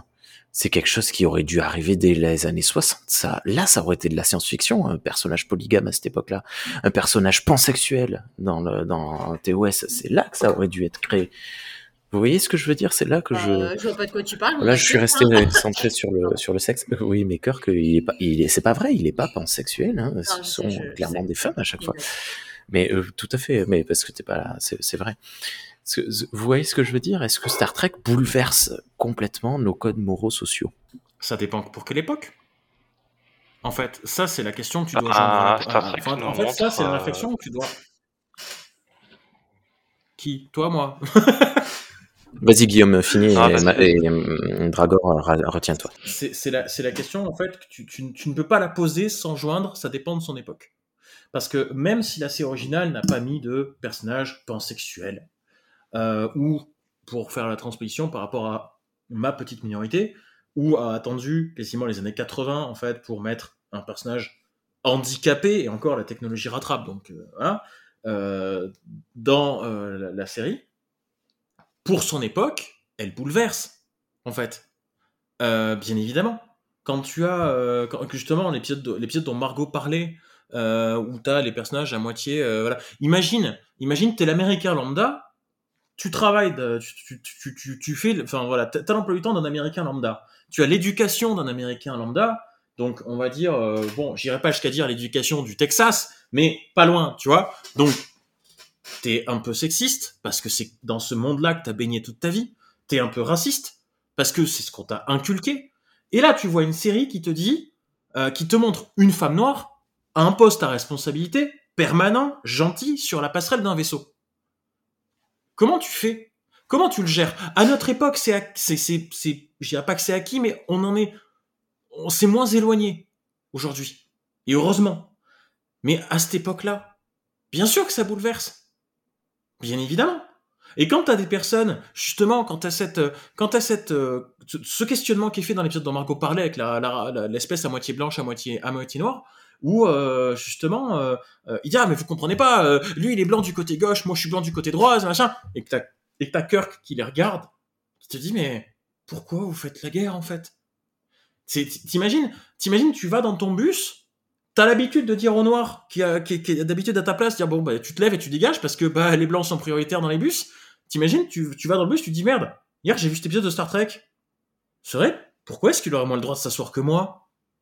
Bien sûr que ça bouleverse à l'époque, en fait. Perso, j'ai Ça- aucun mal à imaginer un Américain à dire, enfin, voir cet- un épisode comme ça et se dire, oh, c'est de la science-fiction, tu vois. Genre, oh, ça arrivera jamais. Tu vois ce que je veux dire? Genre, oh là là, une femme noire sur euh, un poste à responsabilité, oh là là, mais là, on a genre ça, pas soit délire, soit ça, soit effectivement avoir la remise en question de dire tiens, Ah, c'est une série pas woke. tu vois, Mais euh, Tu t'en rends compte maintenant, Rémi? Mais euh, en Ok, fait, donc- parlé en termes de, de représentation, mais finalement, toi, tu parlais des sciences sociales. Euh, donc, si- si je comprends mieux ta question par rapport à ce que j'ai compris tout à l'heure quand je t'ai répondu, parce que j'ai compris de travers, je pense.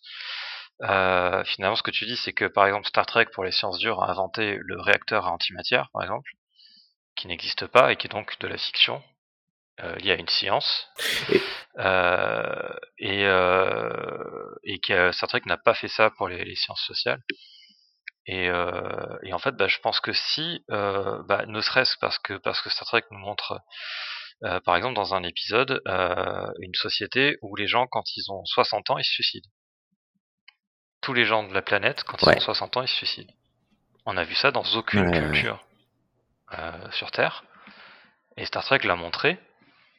Et pour moi, c'est donc ils ont inventé un, un paradigme social qui n'existe pas, euh, qui n'existe donc qui est de la fiction et qui est aussi euh, de la science puisque c'est euh, c'est c'est un si tu étudies le fonctionnement des sociétés, ce que fait la sociologie, l'anthropologie, etc. Bah, c'est quelque chose qui, qui, qui, qui, est une science et qu'on qu'on voit dans, dans Star Trek. Donc pour moi, oui, euh, Star Trek fait. Il, de- il faisait pas ça les. Il faisait pas ça les Vikings? Parce que dans Midsommar et dans, dans la série Viking euh, The Northman euh, le- néerlandaise, là où je sais plus quoi, ils le font. Ils le faisaient pas les Vikings se suicider à 70 ans, un truc comme ça? Ok, bon, bref. Non, mais oui, d'accord. Très bien. Ok, donc j'ai mis une petite croix positive à côté du terme SF, mais aussi à côté du terme fort point social, parce que je manque d'imagination et je manque de, de, de, Euh, Rémi, de vocabulaire. Oui, de répondre à ta question. Oui, c'est vrai que je t'ai zappé. Le problème de la société de, de Star Trek, c'est que c'est une société euh, post-capitaliste de l'abondance. Et euh, l'hypothèse qui a été faite, et on- je l'avais dit, euh, vue par Engelhardt, sur le fait qu'une fois qu'on est affranchi des questions de la survie et de tout ce qui sont des problèmes matériels, les humains deviennent beaucoup plus, beaucoup plus, on va dire, tolérants envers la différence, etc. Bref.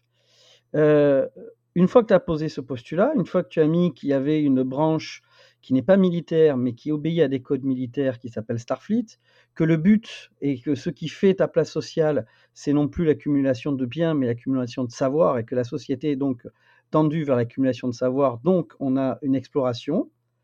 Euh, une fois que tu as fait ça, tu peux pas aller plus loin. Parce que si tu commences à essayer de rendre cette utopie euh, véritablement réelle et de créer des choses, on va dire, tu as des chances de te planter. C'est un peu comme essayer de deviner maintenant la société qui sera dans 20 ans. On a énormément de, on va, à perdre de sortir de cette ambiguïté. On pose quelques principes.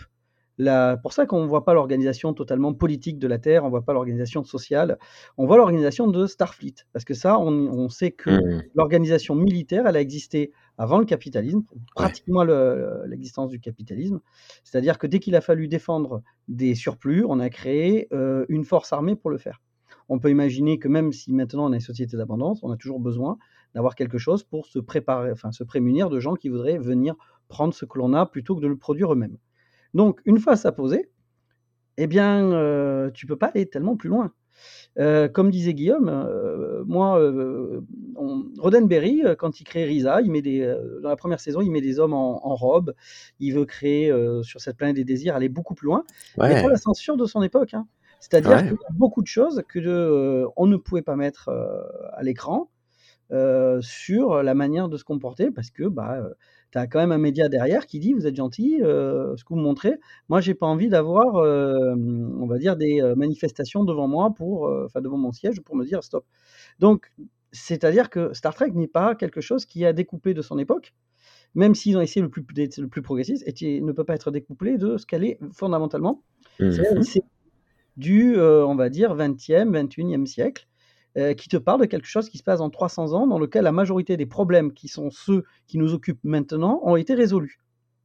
Voilà. C'est moi le problème que j'ai avec Kurz Manvers, c'est que ça, ils l'ont complètement oublié, et ils nous ramènent complètement quelque chose qui est absolument euh, contemporain, avec les mêmes tirades, problèmes, etc. Euh, bref, je referme la parenthèse. Donc, Mhm. oui, il n'y a pas eu de, tu sais, de véritables organisations euh, sociales qui ont été euh, produites, je suis d'accord, mais je pense pas que c'était possible, et comme je t'ai dit, au point de vue de la euh, production, et au point de vue du concept même de ce qu'est Star Trek. Sinon, bah, tu fais une série euh, qui est euh, complètement d'anticipation, avec tous les risques que cela comporte. Hmm.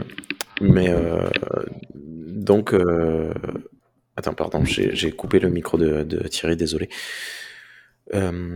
Ok, ouais, ouais, d'accord, je, je suis d'accord. Donc, Star Trek, c'est à contextualiser quand on le regarde. C'est waouh. Ok, merci beaucoup. Bah, écoutez, euh, donc je garde mon, mon trait, euh, euh, mon petit, ma petite croix validation de Star Trek science, science sociale fiction. Tu as dit quelque chose, Matou, pas Matou, pardon, Thierry tout à l'heure, qui est, euh, qui m'a fait réagir. Tu as parlé de, de, de livres et de, de d'œuvres dans l'œuvre. Je, je sais plus exactement les, les termes que tu as utilisés, mais Star Trek, c'est quand même une œuvre, et c'est le point suivant, intellectuelle. C'est peut-être pas le bon mot, c'est peut-être très maladroit de ma part d'utiliser ce mot. Euh, Qu'est-ce que t'en penses, Matou, euh, vu que t'as gardé la main, continue? Alors, euh, Star Trek est une série qui a été créée par des gens qui ont un vrai bagage intellectuel, mais euh, plus, on va dire, dans les années 90 que dans les années euh, 80, où euh, Roddenberry était, je n'avais pas le, le traiter d'intellectuel. Dans les années 90, on avait par contre des gens qui avaient une démarche intellectuelle et qui ont fait en sorte qu'elle soit là en, on va dire, en filigrane de la série, sans jamais trop appuyer, parce que le cœur, c'était de faire une série. Mais derrière, il y avait des gens qui avaient des connaissances. Tu vois très bien que euh, ils se sont appuyés sur un certain nombre de choses. Et d'ailleurs, toute leur carrière le, montrera. hein. C'est-à-dire que ce sont des, gens qui savent, on va dire, ne pas appuyer que sociologiquement, ils ont un certain nombre de savoirs, mais de les mettre en œuvre pour que euh, ça soit le, on va dire, euh, que la fiction que tu crées, l'univers de fiction que tu crées, soit plus, euh, solide que d'autres. Une fois dit ça, est-ce que c'est une série qui ne concerne que des intellectuels? Non, parce que justement, c'est la force de Star Trek, tu peux y rentrer, tu peux rentrer dans le décorum, tu peux rentrer dans les questionnements qui sont posés. Comme je le dis très souvent, faire simple, c'est ce qu'il y a de plus difficile. Parce que la simplicité, ça ne veut pas dire d'enlever beaucoup de choses. Non, c'est pas du tout ça. Faire simple, c'est quelque chose qui est capable de tenir debout, et quand tu grattes, tu t'aperçois à quel point il y a une structure derrière pour que ça tienne debout. C'est pour moi ce qui a toujours été Star Trek. C'est-à-dire quand tu te poses des questions et que tu commences à gratter derrière un peu ce qu'il y a dans l'univers et tout, bah, tu te dis, bah, il y a quand même un certain nombre de choses assez solides. Parfois, tu trouves euh, certaines apories, mais euh, toutes les séries, il n'y a aucune construction intellectuelle de fiction qui sera totalement sans aporie, sans problème, on va dire, de, à certains degrés et tout. Mais en même temps, certains des défauts pour, pour une partie du public sera une qualité pour d'autres. Donc c'est la force de Star Trek d'avancer avec ses qualités et ses défauts, tout en Mm. étant essentiellement simple à appréhender. Quand je dis simple, il faut avoir quand même vu pas mal de, la série pour comprendre la richesse de l'univers. Mais euh, je, cite toujours que euh, dans euh, un des épisodes qui se passe à l'Académie, donc dans un devoir, est-ce qu'on doit être fidèle à son escouade ou est-ce qu'on doit être fidèle au serment qu'on a donné vis-à-vis de Starfleet? Pour faire rapidement. Ce qui s'est joué en coulisses, c'était Ronald Desmours. Il faut savoir que Ronald a fait une, une école militaire, donc il sait très bien justement sociologiquement, euh, dans les rapports sociaux, comment ça se joue, une, une institution militaire. Mhm. Et euh, il avait au-dessus euh, Michael Piller, qui était le, on peut dire, le superviseur.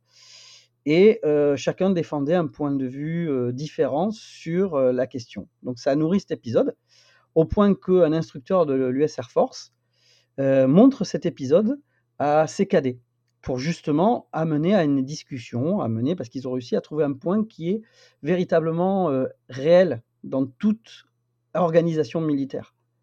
Inutile de Ok. dire que les cadets, euh, à mon avis, ils connaissent pas euh, qui est Picard, qui est Wesley, etc. Ouais. Et on leur montre un seul épisode et il fonctionne. Hmm. Parce que là, on va dire qu'une fois, ils ont pris un problème Ils l'ont traité avec simplicité, mais avec rigueur. Voilà, pour moi, c'est simple. Ouais. rigoureux. Ils l'ont refait euh, dans Top Gun euh, Maverick, on les voit en train de regarder l'épisode. Non, c'est tu pas vrai. Non, non, c'est pas vrai du tout. Mais voilà, donc euh, si tu me dis, euh, oui, il y a une démarche intellectuelle derrière les auteurs du Star Trek historique qui euh, aboutit à un univers de fiction, on va dire, structuré, mais ça ne se réduit pas à que cette démarche intellectuelle, c'est aussi la création d'une vraie bonne série. Ok. Euh, Quelqu'un veut rebondir parce que du coup, euh, comme d'hab, le, le prof nous a nous a tué le game. Ça rigole euh, dans la caméra, mais sans le micro. Hein, donc, euh, Je je- voudrais. euh, Si, si tu veux, je peux juste enregistrer mon rire et tu le, tu le sors de temps en temps. Non, c'est pas. Vas-y, Thierry. J'ai pas grand chose à rajouter sur Non, je, en fait, euh, Matou était pas là quand on a, quand on a dit ça, mais c'est un truc qu'on s'est dit quand on a commencé à, à- à répondre à la question de si Star Trek était une utopie ou pas. Euh, c'est qu'on se, on, on disait que pour définir Star Trek, on doit aussi prendre en compte euh, tout ce qui est sorti de Star Trek, donc y compris ce qui est sorti euh, après 2005. Euh, Voilà. Mais bon, Et, bon, euh, après, il, il aura une position euh, ferme. On connaît Matou euh, là-dessus. euh. Non, mais euh, ma position elle est simple. C'est euh, les. euh, encore une fois, Star Trek s'est construit sur ce qui a été fait avant 2005. Ce qui arrive après 2005, vous enlevez ce qui se passait avant. J'aimerais voir le succès, la longévité dans le temps. Donc, si on parle des qualités de la saga, on est obligé de parler de ce qui a été de sa réussite. Maintenant, euh, si on vous me lancez sur euh, 2017, 2009, etc., je rappelle à quel point nous avons des truismes, c'est-à-dire des gens qui vous disent des choses avec un énorme sérieux alors que ce sont de grosses bêtises. Hein je ne parlerai pas de Discovery, je ne parlerai pas d'énormément de, choses. Euh, c'est comme ça. J'avais, euh, alors euh, je vais, tiens, tant qu'à faire, je vais m'amuser avec, avec beaucoup d'entre vous. Moi, je rappelle que j'ai extrêmement mal réagi, je l'avais dit sur le Discord, lorsque nous avons, à la fin de Lower Decks saison 2, le capitaine qui se fait menotter devant tout le monde.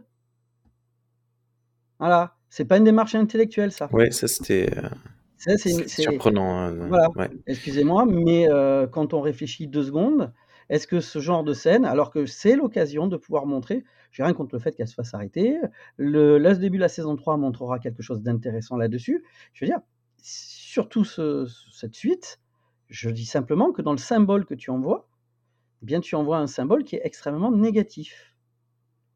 C'est pour ça qu'une construction intellectuelle permet d'éviter ça. Se dire à chaque scène, est-ce que je suis dans mes habitudes, dans mon habitus, comme on dirait en, sociologie, ou est-ce que je suis en train d'imaginer autre chose, de l'altérité, de faire autrement parce que haute société? La causation extraterrestre, c'est juste ça. À partir du moment où tu enlèves ça de Star Trek, qu'est-ce qui reste fondamentalement? De quoi on va se souvenir de toutes ces séries depuis 2017 Je la pose, hein, je veux dire, euh, je n'ai pas forcément la réponse, mais de quoi on va se rappeler?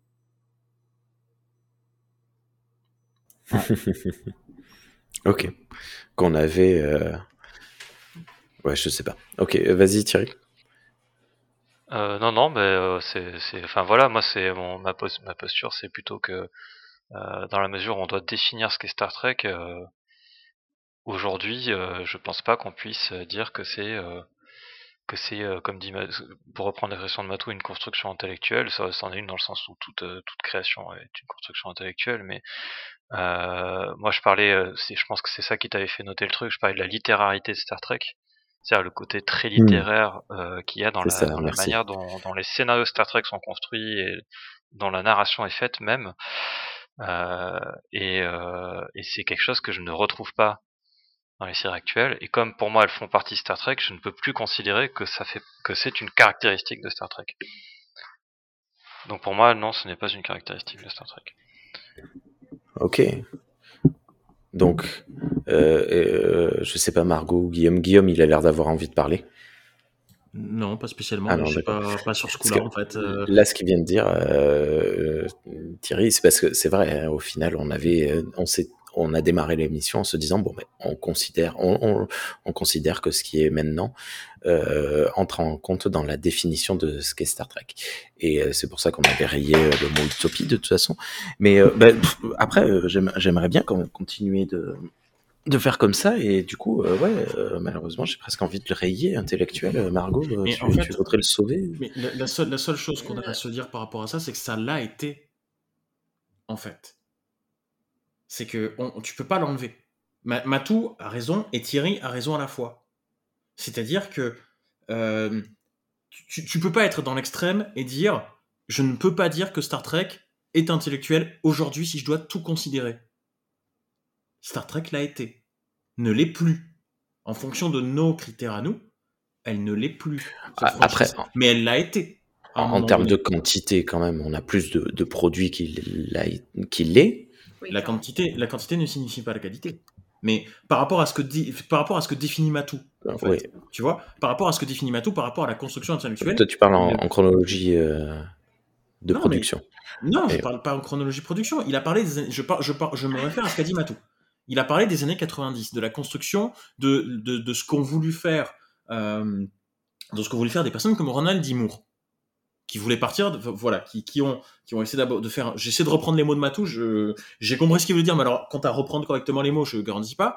euh, qui, qui ont voulu faire quelque chose de simple, mais de construit, facile à aborder, mais complet et structuré. D'accord?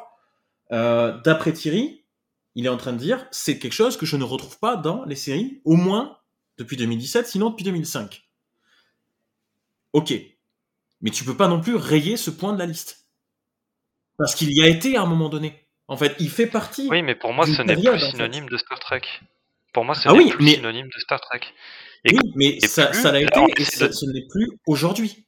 En fait. Si tu veux, pour moi, là, on est en train d'essayer de définir Star Trek. On n'est pas en train de dire pourquoi Star Trek c'est bien. On est en train de dire, quand, euh, quand on voit Star Trek, les termes Star Trek, qu'est-ce qu'on met, qu'est-ce qu'on, que- quelle est la définition finalement de Star Trek? Moi, c'est comme ça que je comprends la question qu'on aborde, et c'est le cadre que je prends. Et pour moi, euh, maintenant, si je regarde un truc dont j'ai, imaginons, je, je, je dors dans une grotte pendant un an, euh, je sais absolument pas ce qui s'est passé dans le monde, je reviens, je vois un truc écrit Star Trek, je ne peux pas me dire je m'attends à voir ça aujourd'hui.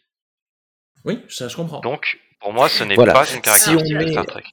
si on met un, un terme à toute production actuellement là bam Kurtzman décède arrêt de la production euh, Star Trek il ne se passe plus rien Bah, le, le problème, euh, pour, que- pour moi, le principal problème là dans cette définition, c'est que ça, ça marche autant pour euh, la- la- le contraste qu'on a entre les vieilles séries et les nouvelles séries, par exemple, ou même la- les différences qu'on avait entre les vieilles séries à l'époque. C'est que Star Trek, c'est tellement versatile comme, euh, comme univers, en fait, qu'on en a vraiment pour tous les goûts. Et euh, après, c'est vrai qu'à l'époque de, de Berman, Ronald D. Moore, etc., euh, les séries se voulaient beaucoup plus proches dans leur formule. Euh, Il y avait juste beaucoup plus de créativité au niveau des, thèmes abordés euh, dans les séries. Mais c'est vrai qu'au niveau des formules, ça se ressemblait énormément au niveau de la structure des épisodes aussi. Mais c'est vrai que maintenant, on a une, versatilité de, construction. voilà, on a, on a comment ça s'appelle?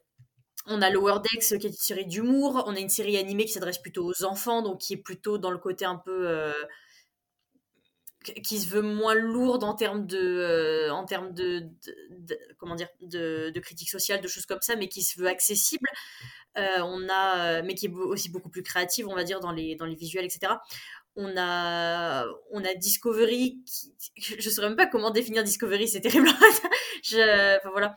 Mais en fait voilà on est on est on, je pense qu'on Euh, est d'accord pour, euh, série dire que toutes les hein. séries oui oui euh, je pense qu'on peut être d'accord pour dire que toutes les séries Star Trek aujourd'hui sont très différentes les unes des autres et très différentes de ce qu'on a eu avant. Et le problème, c'est ça, c'est que si on essaye de définir c'est quoi Star Trek, ça va être quasi impossible d'avoir une réponse définie parce que Star Trek, c'est plein de choses dans des séries différentes en fait. Et on peut, c'est vrai qu'on pourrait se baser uniquement sur les vieilles séries parce qu'elles se ressemblent, mais si on prend en compte tout l'univers de Star Trek, en fait, ça va être ça va être très difficile de trouver une réponse à ça en fait parce qu'au final on va rayer de la liste Si- tous les si- tous les tous les éléments qu'on- enfin tous les tout ce que tu as mis dans ta petite liste Rémi on va finir par tout rayer parce que il y a une ou deux séries qui ne rentreront pas en du coup Star Trek ce- c'est de la merde Voilà. Non, c'est pas ce que j'ai dit. Bah, Non, moi, en c'est ce fait, que c'est ce que j'ai dit quand il a parlé de sa liste. Hein. J'ai dit que j'allais j'allais tout rayer. Ouais, on a gardé. On a science-fiction. De toute façon, c'est simple, si tu veux définir l'entièreté de Star Trek, il ne faut se baser que sur les points communs. C'est ce qu'on essaye de définir, c'est ce qu'on essaye Oui, de chercher. Pour le moment, on a trouvé l'ASF comme point commun. Bah, Bah, moi, je- je moi, j'en ai une, mais euh, je, je la dirai à la fin quand on, quand on sera euh, J'ai, euh, quand on aura fini je- suis d'accord, Enfin, quand on aura euh, fait le reste euh, des points, si on a le temps. Je suis d'accord avec euh, la démarche de, de Guillaume, mais c'est juste que, c'est-à-dire, la démarche du, point commun, c'est quand tu, tu essayes justement de trouver une théorie générale. Moi, j'ai, on va dire, généralement, quand tu utilises un exemple basé sur les mathématiques, c'est pour enfumer du monde, mais je vais le faire quand même. C'est comme essayer de définir ce que c'est qu'un nombre. Donc, au bout d'un moment, tu en arrives à une, on va dire quelque chose de très simple. Tu as les nombres rationnels et les nombres irrationnels. Nombres rationnels, c'est-à-dire que tu peux les écrire comme une fraction, pour faire rapidement. Donc, les dominateurs euh, seront. euh, Enfin bref, je passe sur la, définition pour pas être trop pénible. Mais là-dedans, il y a les nombres irrationnels qui ne peuvent pas s'écrire sous la forme d'une fraction. Pourtant, ils existent. Et l'ensemble des nombres, c'est l'ensemble des nombres rationnels et des nombres irrationnels. Ce que tu définis, c'est qu'il y a eu trois, faces, euh, on va dire trois, périodes à peu près de Star Trek. Il y a eu la période TOS et leurs films. Même à l'intérieur de TOS et des films, il y a des, divisions, mais il y a des ponts. Il y a eu l'ère Berman et l'ère Kurzman. Si on veut trouver euh, des points communs, on va voir le plus petit dénominateur commun. Si on les considère Star Trek comme l'ensemble des trois, eh ben, on va prendre chacun comme ayant des caractéristiques différentes et des fois n'étant pas compatibles entre eux. Mais ça reste du Star Trek. Moi, mon, point de vue, il est simple, c'est que le Kurzman verse, quoi qu'on en dise, ben, il s'appuie sur la construction de Berman. C'est-à-dire que la troisième saison de, Picard, s'il n'y a pas eu TNG, elle n'a ni queue ni tête. Donc ça veut dire que la structuration d'un univers qui a été faite par l'ère Berman, eh bien tu en retrouves des traces dans l'ère Kurzman. Dévoyé, ce que tu veux ou autre. Donc ça veut dire qu'il y a des ponts. Donc il y a des ponts entre l'ensemble. Donc ça veut dire que eh bien, cette construction intellectuelle, eh bien, on la retrouve dans les trois airs. Que ça soit par héritage, plus que par euh, manière de le faire, mais de TOS à TNG, de TNG à Picard, eh bien, tu as un continuum d'une construction. Donc pour moi, cette construction intellectuelle, elle est sur les trois univers, même si elle n'est pas au même degré, même si on ne peut pas voir les mêmes choses. Voilà. C'est pour ça que dans cette approche mathématique, je dirais simplement que euh, les nombres irrationnels peuvent être approchés par des euh, séries de nombres rationnels. Moi j'aime bien ce qu'il dit parce que ça, parce que parce que du coup ce que j'aime bien ce qu'il dit parce que euh, c'est pareil, là, tu vois, c'est parce que ça légitime la Kelvin timeline parce que la Kelvin timeline elle est basée mine de rien sur sur le vieux Spock et, et donc du coup Ouais, qui, ouais. qui tu vois qu'il n'aurait pas pu exister sans TOS. Voilà, donc moi ça va, je suis content de ce qu'il dit, c'est bien, ça me va. Bon, euh, moi je suis embêté parce que j'avais déjà rayé intellectuel. Alors je fais quoi? Je fais un gros rond autour? Allez, T'écris maths à côté. ma feuille elle va plus rien ressembler. Non, Et euh, si, si on reprend la, la Kevin Thailand, je rebondis sur ce que dit euh, Guillaume. oui, mais pas Euh, trop longtemps, il nous reste 40 minutes. Non, mais ça sera rapide. C'est simplement que, comme tout univers de, tu sais, de parallèle, eh bien, c'est un jeu sur l'héritage. S'il n'y avait pas eu ce que, euh, par exemple, prends Into Darkness, que vous savez que je n'aime pas, la fin d'Into Darkness en miroir de la fin de The Wrath of Khan, bah, s'il n'y a pas The Wrath of Khan et sa construction, il n'y a pas euh, la fin d'Into Darkness. Donc il y a bien un continuum, euh, ça a été construit à un moment, ça a eu un héritage, après on peut toujours savoir ce qu'on fait de l'héritage, on peut le dilapider, on peut le ruiner, on peut le fructifier, j'en sais rien. Mais cette notion d'héritage existe dans le Star Trek post-2005. Après, la différence, c'est que la fin de Into Darkness peut se tenir sans qu'on ait forcément vu euh, Wrath of Khan, du coup. Alors, c'est vrai que le, le, le, le continuum lui-même ne se tient pas parce que si, le vieux Spock n'intervient pas, en fait, l'univers, cet univers-là n'existe pas. Par contre, effectivement, la fin d'Into Darkness a quand même du sens elle, à elle seule dans, enfin, dans cet univers-là, quoi. Voilà. Mais, je, oui, je Euh, comprends ce que tu veux dire. Oui. Elle, elle a du sens en internaliste. En externaliste, elle n'existe parce qu'il y a eu The Wrath of Khan. Oui, oui, C'est oui, tout à fait. clairement. Voilà. Je dis, c'est pas c'est pas une question de dire que la KTL n'a pas de sens en elle-même. Pas ça que je lui enlève. Je dis simplement que beaucoup des éléments mis en scène viennent du travail intellectuel précédemment fait. D'accord, ouais, je vois. Ah, désolé. Euh, J'étais en train de d'écrire et forcément personne ne, comble les vides. Merci. Donc, euh, est-ce qu'on peut passer au point suivant? Ou vous avez encore d'autres choses à dire euh, sur euh, l'intellect? Non, on avance. Ok. Le point suivant, c'était l'exemplarité. Ça, c'est Margot qui l'avait souligné dans, dans ce qu'elle recherchait dans Star Trek. L'exemplarité, euh, Margot, est-ce que euh, tu trouves que on peut euh, considérer que ça fait partie des points de définition de ce qu'est Star Trek? Bah, encore une fois, on en revient à ce que je disais tout à l'heure. euh, ça dépend de quelle série on parle, tout simplement. Ouais. Parce que euh, je, je regarde TNG ou Deep. Space Nine, je, me- voilà, je, je regarde TNG ou Deep Space Nine, je me dis oui, clairement. Je, ce sont des personnages que j'ai envie de prendre en exemple, ce sont des personnages qui m'inspirent et que, que j'admire. Même pendant la guerre du Dominion? Ouais, non, peut-être pas. J'ai pensé, je me suis dit, euh, ouais, euh, Cisco euh, avec les, les Romuliens, tout ça, c'est pas ouf. C'est pas, pas génial, Cisco. Non, fait, pas bien. C'est Pas, faut pas faire ça. Mais, Non, mais, Je mais, mais rebondirai c'est un contexte de guerre. C'est un contexte de guerre, donc voilà. Ah, ben comme dans Discovery, oui, c'est vrai, c'est un contexte de guerre. C'est soir. Ouais, alors après, Discovery, ça dure une saison. Hein. Ouais, ça- grave. Non, mais je suis, je suis en pleine saison 1 de Discovery et c'est la guerre, donc tout est contextualisé, tout est justifié, c'est la guerre. Chacun son handicap, je te passe ma carte d'invalidité quand tu Alors veux. en soi, en soi, je suis, euh, en soi, je suis assez d'accord avec Rémi. Le problème, c'est que ça ne fonctionne que pour la première saison de Discovery, parce qu'il me semble que dans les trois saisons suivantes, euh, on n'est pas spécifiquement en guerre. Enfin, je, je ne crois pas. Bon, bref. Mais, euh, Non. mais voilà, donc quand je Bah non, regarde on n'est pas en guerre, les Klingons ont les cheveux longs. Pardon, c'est un tacle gratuit, désolé. Mais, mais voilà, je, je regarde les vieilles séries, effectivement, j'ai cette exemplarité, ces, ces personnages que j'admire. Je regarde les nouvelles séries, j'ai du mal à, à vraiment admirer les personnages que je vois, en fait. Je, tout est très pessimiste, tout est très... euh, on, on va faire ce qu'il faut pour atteindre notre but, quitte à, quitte à bafouer nos idéaux, et je trouve ça très triste, en fait.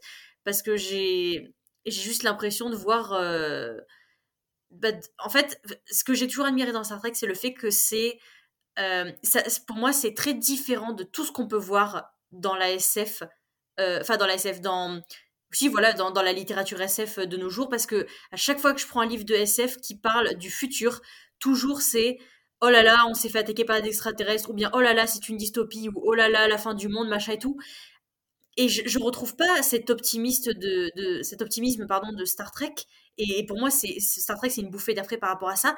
Et là, dans les dernières séries, j'ai vraiment l'impression qu'on est de nouveau dans ce côté pessimiste, avec des personnages qui, trouvent ce qu'ils veulent comme raison pour justifier euh, le, fait qu'ils doivent, euh, qu'ils doivent faire des mauvaises actions ou bafouer leurs idéaux et tout ça, mais bah, ça devient fatigant en fait. Et je trouve ça. Voilà, ça- maintenant, je n'admire plus les personnages que je vois en fait. Je ne me dis pas, euh, bah tiens, euh, si je me retrouve dans la même situation que ce personnage, j'aimerais faire pareil que lui, j'aimerais avoir le courage de faire pareil. Et maintenant, je ne retrouve plus ça en fait. Donc, ben, exemplarité ou pas, bah, ça dépend de ce qu'on prend en compte, encore une fois. C'est. Voilà. Ah oui, j'ai encore fini sur un voilà. Bon.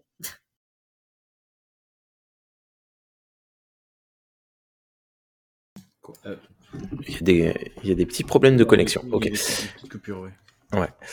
Ok, euh, Guillaume, euh, quelque chose à dire là-dessus, sur l'exemplarité? Alors moi, pareil que Margot, avec quelques petites enjolivures euh, personnelles. euh, alors euh, oui, je vais considérer, euh, je vais considérer la guerre du Dominion également, tout simplement, parce que euh, ben oui, Cisco pour moi est un, Cisco pour moi est un exemple, euh, même pendant ce qu'il fait pendant la guerre du Dominion, parce que euh, c'est un exemple parce que mine de rien dans son comportement.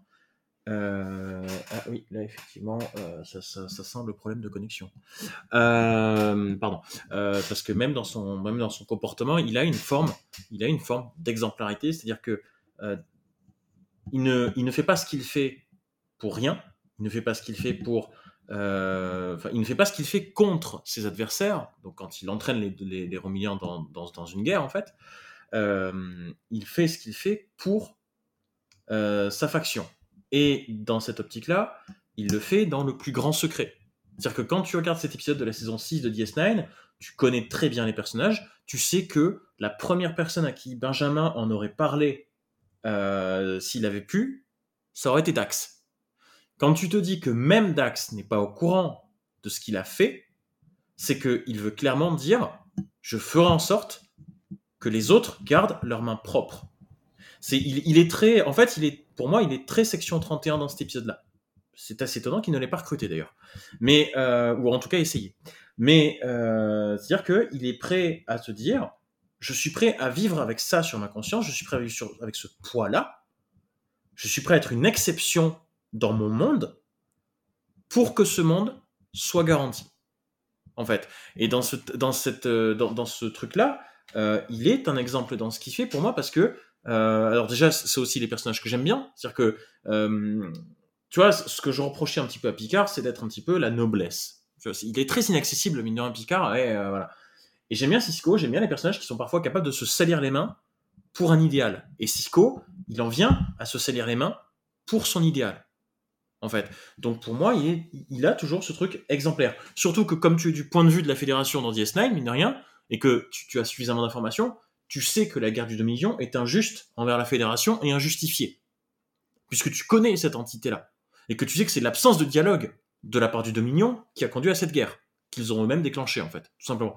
Donc, au final, du, point de vue du, point de vue qu'on te montre du point de vue du spectateur, pour moi, il n'y a, a pas spécifiquement de problème. Euh, le truc que je rajoute par rapport à ce qu'elle a dit après, parce que je suis d'accord avec l'absence d'exemplarité dans les dernières séries, c'est que malheureusement pour moi, ça ne se limite plus qu'aux personnages, euh, ça se limite également aux institutions qu'on te présente dans l'univers. Et ça, c'est un énorme problème. Voilà.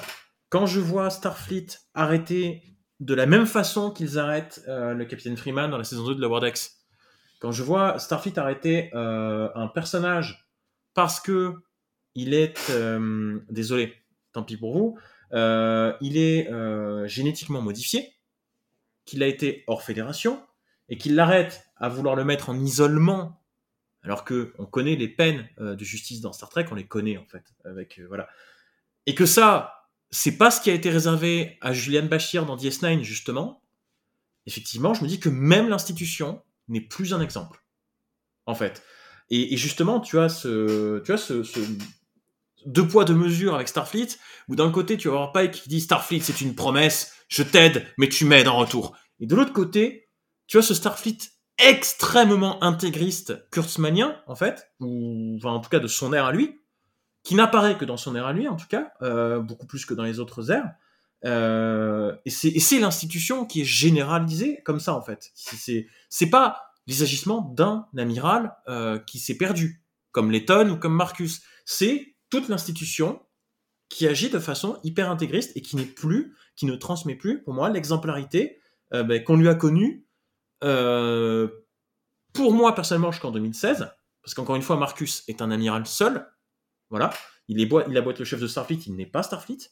Euh, donc voilà, encore une fois, l'exemplarité pour moi dépend aussi de l'ère dans laquelle on se, trouve dans Star Trek. Il y a des fois elle y est, des fois elle y est pas. Voilà.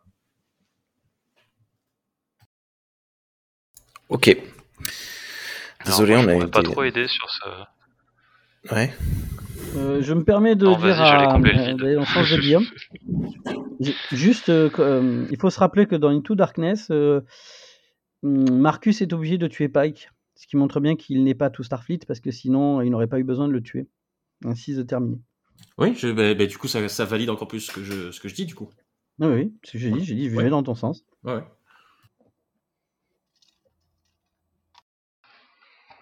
Et donc, euh, oui, moi je disais que je pourrais pas trop vous aider dans ce débat-là parce que c'est une question que je me suis pas trop posée de si euh, je, je voulais prendre en exemple les personnages de, de Star Trek. Donc, euh, du coup, j'en sais La, rien. la vraie Mais question bon, pour moi, c'est. En, basant sur ce que vous, on- vous avez dit, sûrement vous dites ça dépend des séries. Pour moi, du coup, j'ai tendance à considérer que ça, ça, ça rentre plus dans le cadre de, de la définition de, de Star Trek. Donc, donc bah voilà, je vais pas argumenter plus loin que ça. La vraie question, c'est euh, c'est que c'est une série donc basée sur essentiellement des personnages, mais euh, la question d'exemplarité, c'est pour toujours, et ça en revient sur l'utopie, ça en revient sur beaucoup de choses, c'est moins la personne que la société qui a permis de créer cette personne et la place de cette personne dans cette société. Voilà. Euh, pour ça que quand on dit Cisco, oui, euh, je suis d'accord avec ce que j'ai entendu. Il faut se rappeler que Cisco n'est pas au même degré de, de responsabilité qu'on peut imaginer que Janeway ou Picard arriveront à terme. Je pense que le capitanat d'une station spatiale est le plafond de verre pour Cisco, d'après justement la manière dont il a géré certaines questions morales. Juste pour dire, quand il fait le pas que beaucoup lui reprochent, c'est-à-dire d'être capable de menacer, de contaminer tout un endroit, beaucoup pensent que c'est une rupture d'utopie, je ne suis absolument pas d'accord. Si à un moment on n'est pas capable de montrer qu'on est autant capable que d'autres dans les yeux de recourir à certaines méthodes et que ce n'est pas leur méthode qui donnera un avantage, on peut justement prêter le flanc. Le tout, c'est de savoir comment tu le fais. Si tu le fais en pleine connaissance de cause, c'est-à-dire il faut parfois montrer sa force et détruire un bâtiment entier, quitte si tu as tué du monde, plutôt que d'avoir à repousser une attaque complète où beaucoup plus de personnes vont mourir. La fin ne justifie pas les moyens, mais il y a certains moments dans lesquels le rapport de force est inéluctable. Dans tout ce moment où il y a une guerre, il y a un rapport de force. Et ce qu'a fait Cisco, c'est qu'il a gagné ce rapport de force. Et donc il a mis fin à le terrorisme du, du maquis. C'est ce qu'il faut voir. Les méthodes sont mmh. extrêmement peu recommandables, mais comme il dit, alors ils font une pirouette, ils disent est-ce que Starfleet Command était au courant, plus ou moins? Oh, j'ai oublié de les prévenir, etc. Ça, c'est la manière. Mais ce que les auteurs avaient bien compris, c'est qu'un rapport de force donné, alors comme le dit, il y a Picard qui est toujours dans une méthode extrêmement vertueuse gagner ce rapport de force, Cisco, ben, c'est pour ça que j'ai dit qu'il ne pourra pas tellement monter, c'est qu'à un moment, ben, il a eu recours à une méthode de, rapport de force beaucoup moins, on va dire, morale. Oui, mais à la fin, le maquis, enfin, cette action-là du maquis est stoppée. C'est ce qu'il faut voir. Donc il a évité beaucoup de mmh. drames par son action qui est moralement discutable. Oui, après bon là c'est vraiment un exemple extrêmement précis d'un point précis dans une série précise. Euh, on s'est complètement éloigné du, sujet, mais euh, parce que c'est toujours discutable. Mais de toute manière, quoi qu'il arrive, il y a toujours la carte This is War qui est qui est sortable dans ce contexte-là. Euh, du coup, je j'ai pas très bien suivi, désolé, on a eu des, des problèmes techniques. J'espère que ça n'impactera pas trop l'émission. Euh, je raye ou pas exemplarité? Moi, je suis pour rayer, mais après, euh, faut voir ce qu'en pensent les autres. Margot, tu es là? Euh, Oui, je suis là. Je suis là. Ouais, je raye exemplarité? Bah, Je suppose. Hein. ok, Guillaume, je raye exemplarité. Bah, encore une fois, euh, c'est par rapport à ce qu'on a dit tout à l'heure. C'est... Oui. Bon, c'est...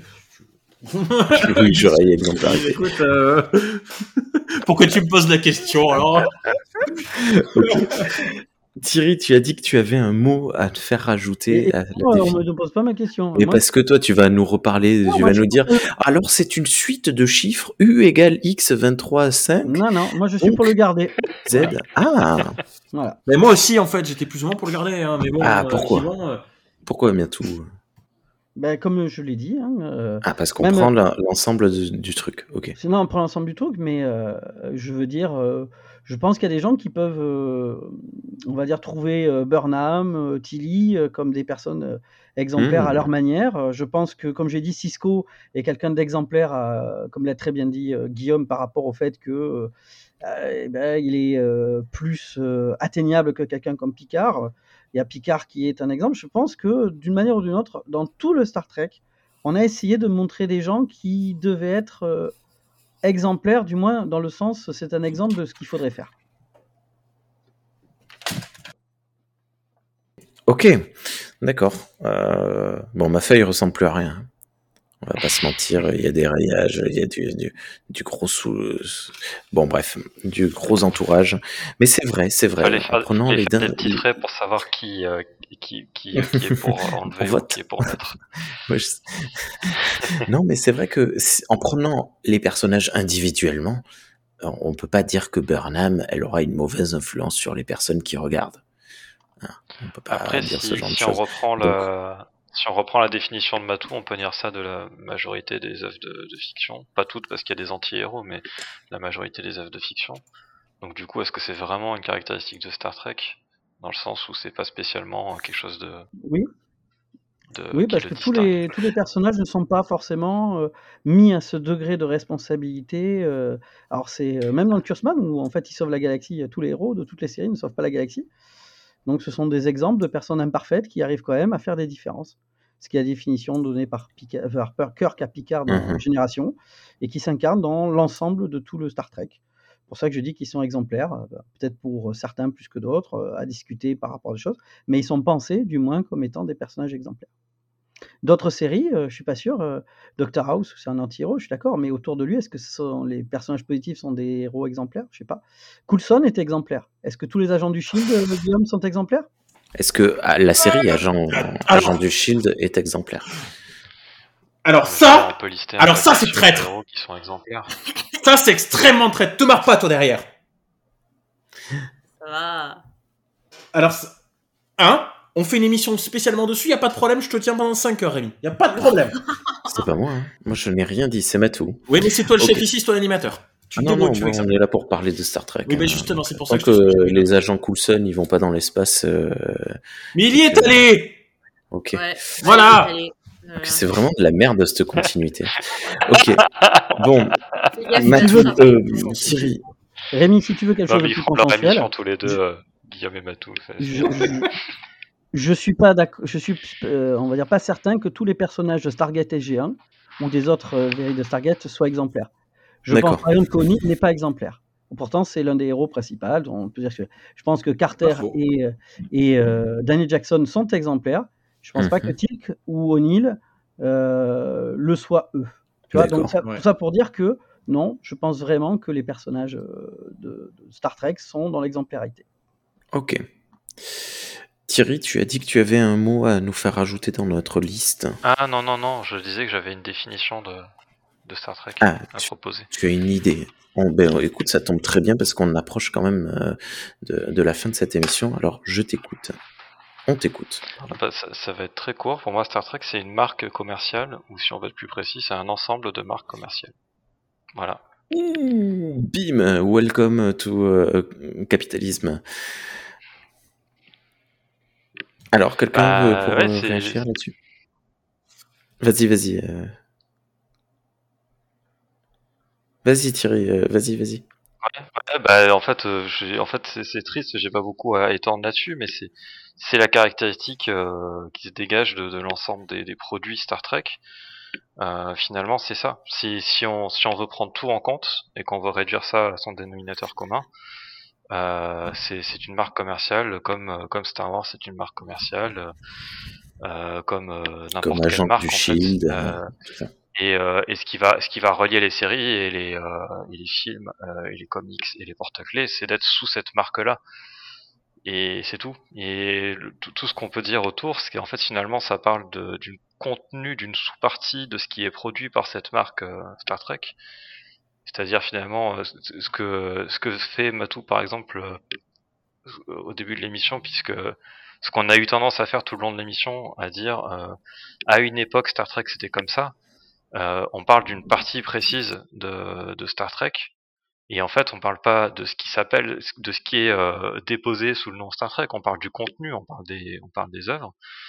Et euh, et en fait bah, on oublie finalement que Star Trek c'est c'est pas c'est pas ce contenu là c'est c'est une marque Mais du coup, Star Trek, voilà c'est une série comme une autre. Oh non. Je suis bouleversé. Je suis un peu triste. Parce que c'était quand même ma série. C'est à moi, Star Trek. Bon. Ben merci, euh, en tout cas. euh, D'autres personnes veulent rebondir. Euh, Guillaume, t'as l'air super énervé depuis tout à l'heure. C'est parce, que t'as, failli insulter Coulson et c'est, je, je- c'est un truc que je ne laisserai pas passer. Je, Mais non, mais je sais pas pourquoi tu dis ça. bon, j'ai compris ça. Non, non, t'inquiète pas. on on s'expliquera un jour, moi. Ça, ça marche. Non, je plaisante. C'est euh, Coulson, c'est mon personnage préféré de toute la création, et pour moi, il aurait fait ce personnage-là. Et d'ailleurs, l'acteur aurait fait un excellent capitaine, voire amiral de, de de Star Trek. D'ailleurs, tu prends la tu prends la tête de Clark Gregg et tu lui donnes euh, l'uniforme cérémoniel des des amiraux d'Into Darkness. Je suis sûr que ça lui irait euh, juste méga bien. Ok. Bref. Bon. De quoi? Fais un montage. Mais j'ai j'ai pas les compétences, tu les as, merci. Euh, On va demander au Wombo que Euh. vous pouvez découvrir sur le Discord de Star Trek pour les nuls. Les liens sont dans la description. Ah, Merci oui, pour cette euh, porte d'entrée. Ok. Euh, ben, écoutez, je. je- mais c'est parce que attends, parce que moi je voulais rebondir aussi, parce que Ah tu ben m'as alors pas laissé le fonce, temps. fonce. Euh, ok, alors, euh, parce qu'en tout cas, on va, on va arriver à la fin, donc euh, je, je vais quand même essayer de, de, de, euh, de, conclure, effectivement. Alors, je vais reprendre des éléments que Margot a donnés au début. Euh, mais effectivement, ce que, ce que Thierry dit est factuellement vrai. Ah, ça se base sur le point de vue factuel. Je pense pas qu'on essaie, je pense pas qu'on ait envie de se limiter qu'au point de vue vraiment euh, réaliste et factuel. Mais en soi, bah, force est de constater qu'il n'a pas tort. Star Trek, c'est d'abord une marque déposée. De toute façon, Roddenberry, s'il a fait cette série, c'est aussi parce qu'il avait faim euh, et qu'il avait envie de pas se priver. Voilà. On va pas, on va pas se mentir. Et c'était pas son premier essai. Et je crois qu'il avait fait d'autres tentatives euh, quelques années plus tôt. Euh, voilà. Mais euh, comment je pourrais, enfin, pour moi, effectivement, Star Trek, c'est une remise en question mais euh, c'est aussi, pour moi, une- je pars un petit peu en couille, on va dire, mais c'est aussi une responsabilisation. C'est-à-dire que justement, Margot l'a très justement dit au début, elle, elle dit que Star Trek amorce toujours une remise en question sans nécessairement apporter de réponse. Star Trek n'est pas là pour te dire ce que tu dois faire, comment tu dois le faire, euh, dans quelles conditions, etc. Star Trek est là pour remettre certaines de tes convictions en place pour que tu réfléchisses toi-même et que tu établisses toi-même un- une nouvelle forme d'appréhension, de raisonnement. En tout cas, moi, c'est comme ça que je le vois. L'humanité, ça bien sûr de, vitrine par laquelle le personnage va regarder, par, laquelle le spectateur va regarder euh, les différentes transpositions qui vont des transpositions de notre monde appliquées avec d'autres civilisations, avec, à travers des concepts de SF. Voilà. Euh, et moi, ce qui me plaît également dans Star Trek, c'est l'équilibre que la série, en tout cas, que les premières ères de Star Trek euh, ont essayé de trouver. C'est aussi ce que je ne retrouve pas dans l'ère kurzmanienne, plus précisément dans les séries depuis 2017. Parce que dans Star Trek, il y a toujours eu un équilibre entre choix et conséquences, entre euh, science effectivement euh, humaine et euh, science euh, dure. Voilà, j'ai pas d'autres termes. J'ai failli dire médical, mais effectivement non en fait parce que parce que non parce que parce que la technologie c'est pas spécifiquement médical. Voilà et ça c'est un truc qui pour moi est aussi dans l'essence de Star Trek. Je prends je prends pour exemple tu vois l'épisode dans DS9 où on a une personne le docteur je me souviens plus exactement de son nom c'est Elora Palzar ou Pazar qui est une extraterrestre qui vient d'une planète qui a une gravité tellement faible qu'elle est obligée de se déplacer en béquille ou en fauteuil roulant c'est une transposition du handicap, mais on lui dit, tu peux te faire opérer pour marcher dans notre gravité normalement. Et c'est ça qui me manque dans le Star Trek actuel, dans le Star Trek Kurtz- très kurtzmanien des dernières saisons, c'est que tu n'as plus de conséquences à ce qu'on te dit que tu peux faire ou à, ce- ou à ce à quoi tu as droit. Et dans cet épisode, on te dit clairement, par contre, si tu te fais opérer, tu marcheras comme tout le monde dans notre gravité.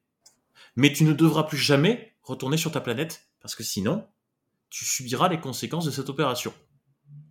Alors je ne sais plus exactement ce que c'est, Mm. on te le Mm. théorise en concept de SF, et c'est ça pour moi qui manque non seulement à notre monde, mais aussi aux séries Star Trek actuelles. Tu regardes euh, certains concepts de Discovery, euh, les concepts sont ce qu'ils sont, c'est leur application qui pour moi est pas nécessairement top, il n'y a pas de conséquences. Tu peux choisir d'être ce que tu veux, qui tu veux, il n'y a plus aucune conséquence, il n'y a plus aucune responsabilisation ni même responsabilité. Que ce soit personnel ou que ce soit aux- euh, autour de toi. Picard euh, fait pas mieux. Euh, enfin, la série, hein, je parle de la série, pas le personnage. Le personnage faisait, faisait beaucoup mieux dans TNG. Et ça, c'est un truc qui me manque cruellement et que j'ai envie d'appliquer à la définition propre à Star Trek, c'est cette remise en question, cette mise en place d'un équilibre entre science euh, sociale et science dure, entre choix, cause, conséquence et responsabilité et responsabilisation. Et c'est ça que j'aimais bien, en fait. Et même dans la KTL, c'est con, même dans la KTL, alors ça a été fait de façon maladroite, mais malgré tout, Kirk, à des moments, se mange certaines de ses décisions. Conséquences. Il est obligé d'affronter, d'assumer les conséquences de ses actes. Il peut pas passer entre les mailles de filet tout le temps. Même, même la KTL le met en place. Voilà. Et voilà, ça pour moi, c'est ce qui fait la force de Star Trek. Ok. Voilà. Euh, ouais, ok, ben, c'est très- c'est une très belle conclusion, merci.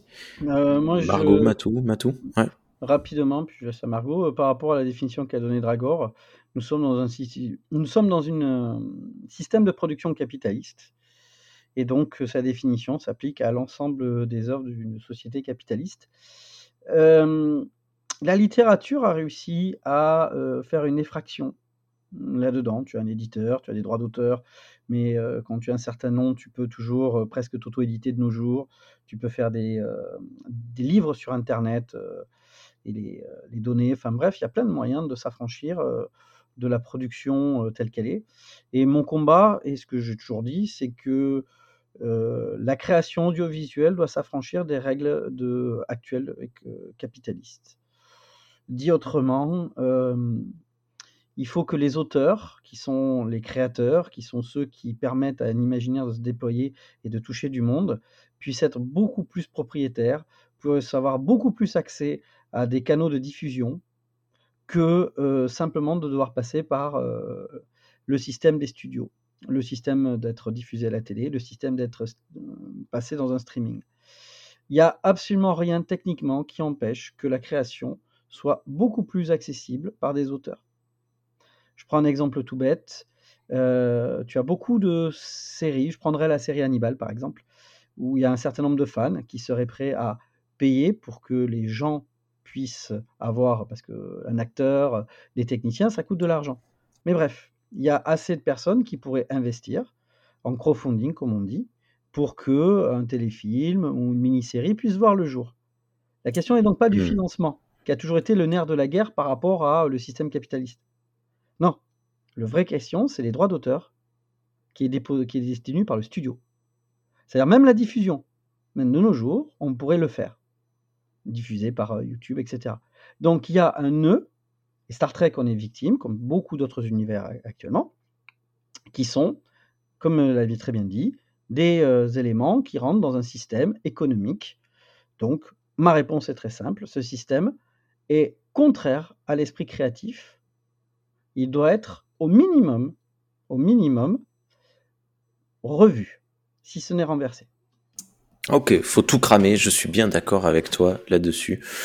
Euh, Marco, est-ce que tu as quelque chose à rajouter? Guillaume, tu vas rebondir. Non, non, je, je- non, non, je dis juste que j'approuve totalement ce que dit Matou, je suis d'accord avec Oui. lui. Je, suis, je suis d'accord aussi. Et j'ai pour l'instant pas grand chose à ajouter à ce qui est dit là pour ce sujet-là. pour le moment.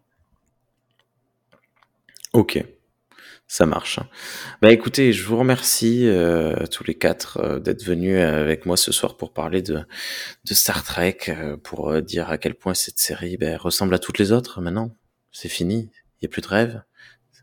Non, mais non, évidemment que si. Alors moi, je prépare un truc dans mon coin, si vous voulez, pourra en Ah. parler une fois, mais Voilà. Non, mais oui, évidemment. Et de toute façon, là, par contre, euh, je, vais revenir sur un truc qui a été dit dans un podcast euh, il y a très très très longtemps, euh, celui où on avait interviewé Rich Handley. C'est le, le docteur Kitezaius qui parlait à propos de la, la planète des singes et non pas de Star Trek, mais c'est tout à fait transposable à Star Trek. Même si aujourd'hui ça nous plaît pas, même si aujourd'hui ben, on trouve ça carrément nul, eh bien, ça fait que aujourd'hui, il y a encore des gens qui s'intéressent à ce qui a été fait. Et aujourd'hui, il y a encore des gens qui font ben, ce qu'on appelle des science-fiction, des science-fiction, pardon, des fanfictions, ou qui font des, des, des choses. Il se passe toujours des choses grâce à ce qui est fait aujourd'hui. Moi, je suis rentré, je suis arrivé parce que quelque chose que les gens n'aiment pas trop, hein, le, le, le film de 2009. Margot est rentrée par le film de Into Darkness, etc., etc. Voilà. Et pourtant, ben, je pense qu'on n'est pas les personnes les plus détestées de ce podcast, euh, Margot et moi. Euh, euh, Guillaume, bon, je sais pas trop. je plaisante. ok. Donc voilà, euh, longue vie, prosopopée, euh, vive Star Trek quand même. Merci beaucoup, euh, À, très bientôt. Un petit dernier mot pour la fin, en sachant que il est possible qu'on ne t'ait pas du tout entendu de tout ce podcast. Euh, tu n'as pas été coupé au montage. C'est juste que ben, problème technique et probable, plus que probable même. Je crois que c'est quasi sûr que ta piste a disparu. Voilà. Mais c'est c'est ma faute pour le coup, donc. euh, Non, si c'est pas de ta au faute, c'est un problème si, Internet. c'est- euh, voilà, mais si, si jamais je coupe au montage, bah tant pis. De toute façon, vous avez nous, on apporté beaucoup. même beaucoup. Vous avez quand même apporté beaucoup d'arguments qui. Voilà, vous avez vous avez pas eu besoin de moi pour faire tourner l'émission, on va être honnête. Donc donc euh, quoi qu'il arrive, le- l'émission. Ah, si, si, si, Non, si. Non, c'est les- les- tous les points ont été notés suite à ton intervention Ouais, au démarrage de l'émission. hein, donc Et je ne suis pas tellement d'accord. dommage parce que cette intervention-là était très bonne en vrai. hein. Euh, et bon, bref. Un dernier petit mot pour conclure, Mar- Margot? Euh, Oula, tu me. Euh, ben, après, quoi qu'il arrive, euh, qu- quoi qu'il arrive, même si euh, je suis moins satisfaite des séries Star Trek ou des films ou quoi que ce soit aujourd'hui, je vais quand même continuer à suivre ce qui se fait. Et j'ai envie de dire, si on n'est pas satisfait de ce qu'on a maintenant, on a toujours moyen de revenir sur, sur ce qui a été fait ou quoi. Donc, en, en soi, c'est pas perdu. Je veux dire, ce qui est fait maintenant ne va pas gâcher le souvenir de, de ce qu'on a eu et tout ça. Donc, euh, et puis, on a encore des bonnes surprises. Donc, je me dis que l'univers Star Trek est pas, pas totalement perdu. Donc, euh, voilà. Ok. Un petit mot de conclusion, Matou?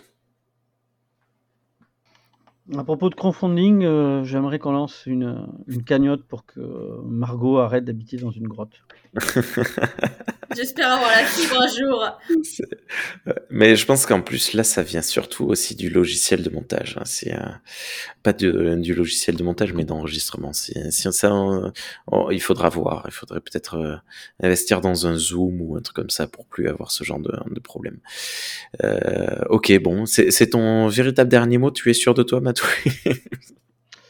Je dirais que Margot a parfaitement conclu. Ok. Euh, Captain Garen, Euh, vas-y mon lapin, on t'écoute. Euh, euh, non, moi je dirais en dernier mot. juste, moi je me suis fait engueuler la dernière fois que j'ai fait ça. Ouais, mais lui il, a, lui, il a du pouvoir, tu vois. Ah, je déconne. Euh, non, je rebondirai sur exactement ce que tu as dit euh, tout à l'heure, que effectivement euh, l'activité Star Trek actuelle génère quand même du contenu ou d'autres activités. Et bien écoutez, je vous dis à très bientôt pour d'autres activités. Du coup, voilà. C'est la deuxième émission où je tease, mais je tease comme un gros salaud. Euh, J'en suis voilà. hein, J'espère que j'espère que tout va bien fonctionner, mais euh, on, on se retrouvera euh, de- de- probablement dans pas très longtemps pour de nouvelles activités, de nouvelles aventures. Voilà. Ok, ça marche. Merci beaucoup. Euh, Thierry, un, petit mot pour terminer? Pff, pas grand chose à dire. euh, le Star Trek historique c'est vachement bien. Et euh, il y a des Oh, trucs appréciables dans les. Il y a des trucs appréciables dans les dans les nouveaux Star Trek, mais euh, c'est sûr qu'on n'y retrouve pas les caractéristiques que moi j'avais, euh, qui m'avaient attiré dedans. Même dans le Decks que j'aime beaucoup, hein, mais euh, je n'y retrouve pas les caractéristiques de, de- que j'ai citées en début d'émission finalement. Mais c'est pas grave. Voilà, ça fait venir du monde sur, le, sur les stands en convention, ça fait les gens avec qui discuter, c'est sympa. Et euh, même si on n'est pas forcément d'accord, on est, on peut être copains quand même. Voilà. Ok. Copains comme des. euh, Ah mince, j'ai perdu le nom de cette espèce euh, membre de la fédération euh, fondatrice, euh, les cochons de l'espace. hein. Les côtés Télarites. Mais, ouais, copains comme Téllarite. hein, ouais.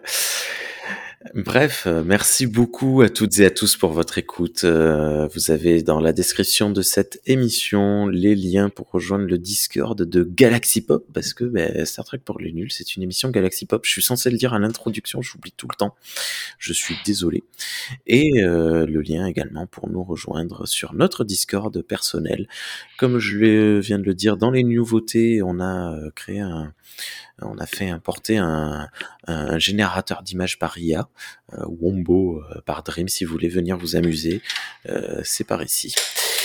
Voilà, euh, merci beaucoup. Bonne soirée Margot, à bientôt. Mais bonne soirée à tout le monde. Bye bye. Bonne soirée Matou, à bientôt. Ok, Bonne soirée à tout le monde et bye bye. bonne soirée Oh, Guillaume, à bientôt. Bah, bonne soirée à tout le monde et bye bye. bonne soirée Thierry J'ai tout frappé.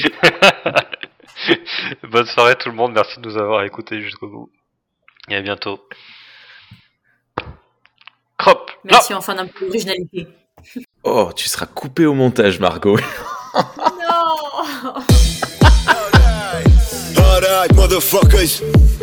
Let's fucking party tonight. Right. Let's go. I got a big bald head, all the better to make love. You find me in the club, fucking it up. Tuck my dick up in my legs and I tape it up. Now I look so pretty, I'm a million bucks. I'm a cross-dressed man and I'm here to dance. I got an inch where I'm snuggled in my boot cut pants. If you see me cry, you better walk on by. Cause I don't wanna share the pain that's inside. Five foot nine in my six inch boots. Ladies, would you like to get loose? Ladies, would you like to get wild? Ladies, would you show me that moose? Knuckle, the buckle of my belt's untied. The shade's jet black, but the mustache white. I just wanna sniff cocaine all night while I shake these thighs in the laser lights. Give it to me. Give it to me. Give it to me. Come on, baby, give it to me. Give it to me. Give it to me. Give it to me. Come on, baby, give it to me. I'm an angry man, soft old sod. I got a couple mates and they lost the plot. Don't need a girlfriend or a stable job. I'll be sitting on the bog just hopping a one. No need to drive, I just drop to my hands and feet. I scuttle like a beetle. When times get rough, I dust off the cocaine pack. Sniffing from an ass like a beagle. Listen up, pal, I could die right now. Blood's pumping like a newborn cow. Robot dance while I take my shirt off. My heart's gonna explode like pow. Whoa, come and have a bump with me. One'll be enough for me. Come on, baby, fuck with me. I got the horn and I'm giving out my love for free. One time for the ladies. Come on. One time for the men. Come on. One time for everyone in between. Yes, you gotta love them. Come on. Come on. One time for the ladies. Come on. One time for the men. Come on. One time for everyone in between. Yes, you gotta love them. Come on. Come on. One, two, three to the bastard. Four. My ex-wife is a bastard whore. Five, six to the bastard. Seven. Kickers in the balls like David Beckham. Eight, nine to the bastard. Ten. Picking on a crotch like a free-range hen. Raising a glass to the gays and the guys and the trans and the girls and the big bald men. You better not assume my pronouns. You ain't got a clue what I feel inside. Shake my ass while I play Beyonce. You wanna come fuck me? Then get in line. I'm a top shelf piece of ass. Don't touch what you can't afford. If I spin that pole, better give me cash and I clap them cheeks and I'm out the door. Give it to me. Give it to me. Give it to me. Come on, baby, give it to me. Give it to me. Give it to me. Give it to me. Come on, baby, give it to me. One time for the ladies. Come on. One time for the men. Come on. One time for everyone in between. Yes, you gotta love them. Come on. Come on. One time for the ladies. Come on. One time for the men. Come on. One time for everyone in between. Yes, you gotta love them. Come on.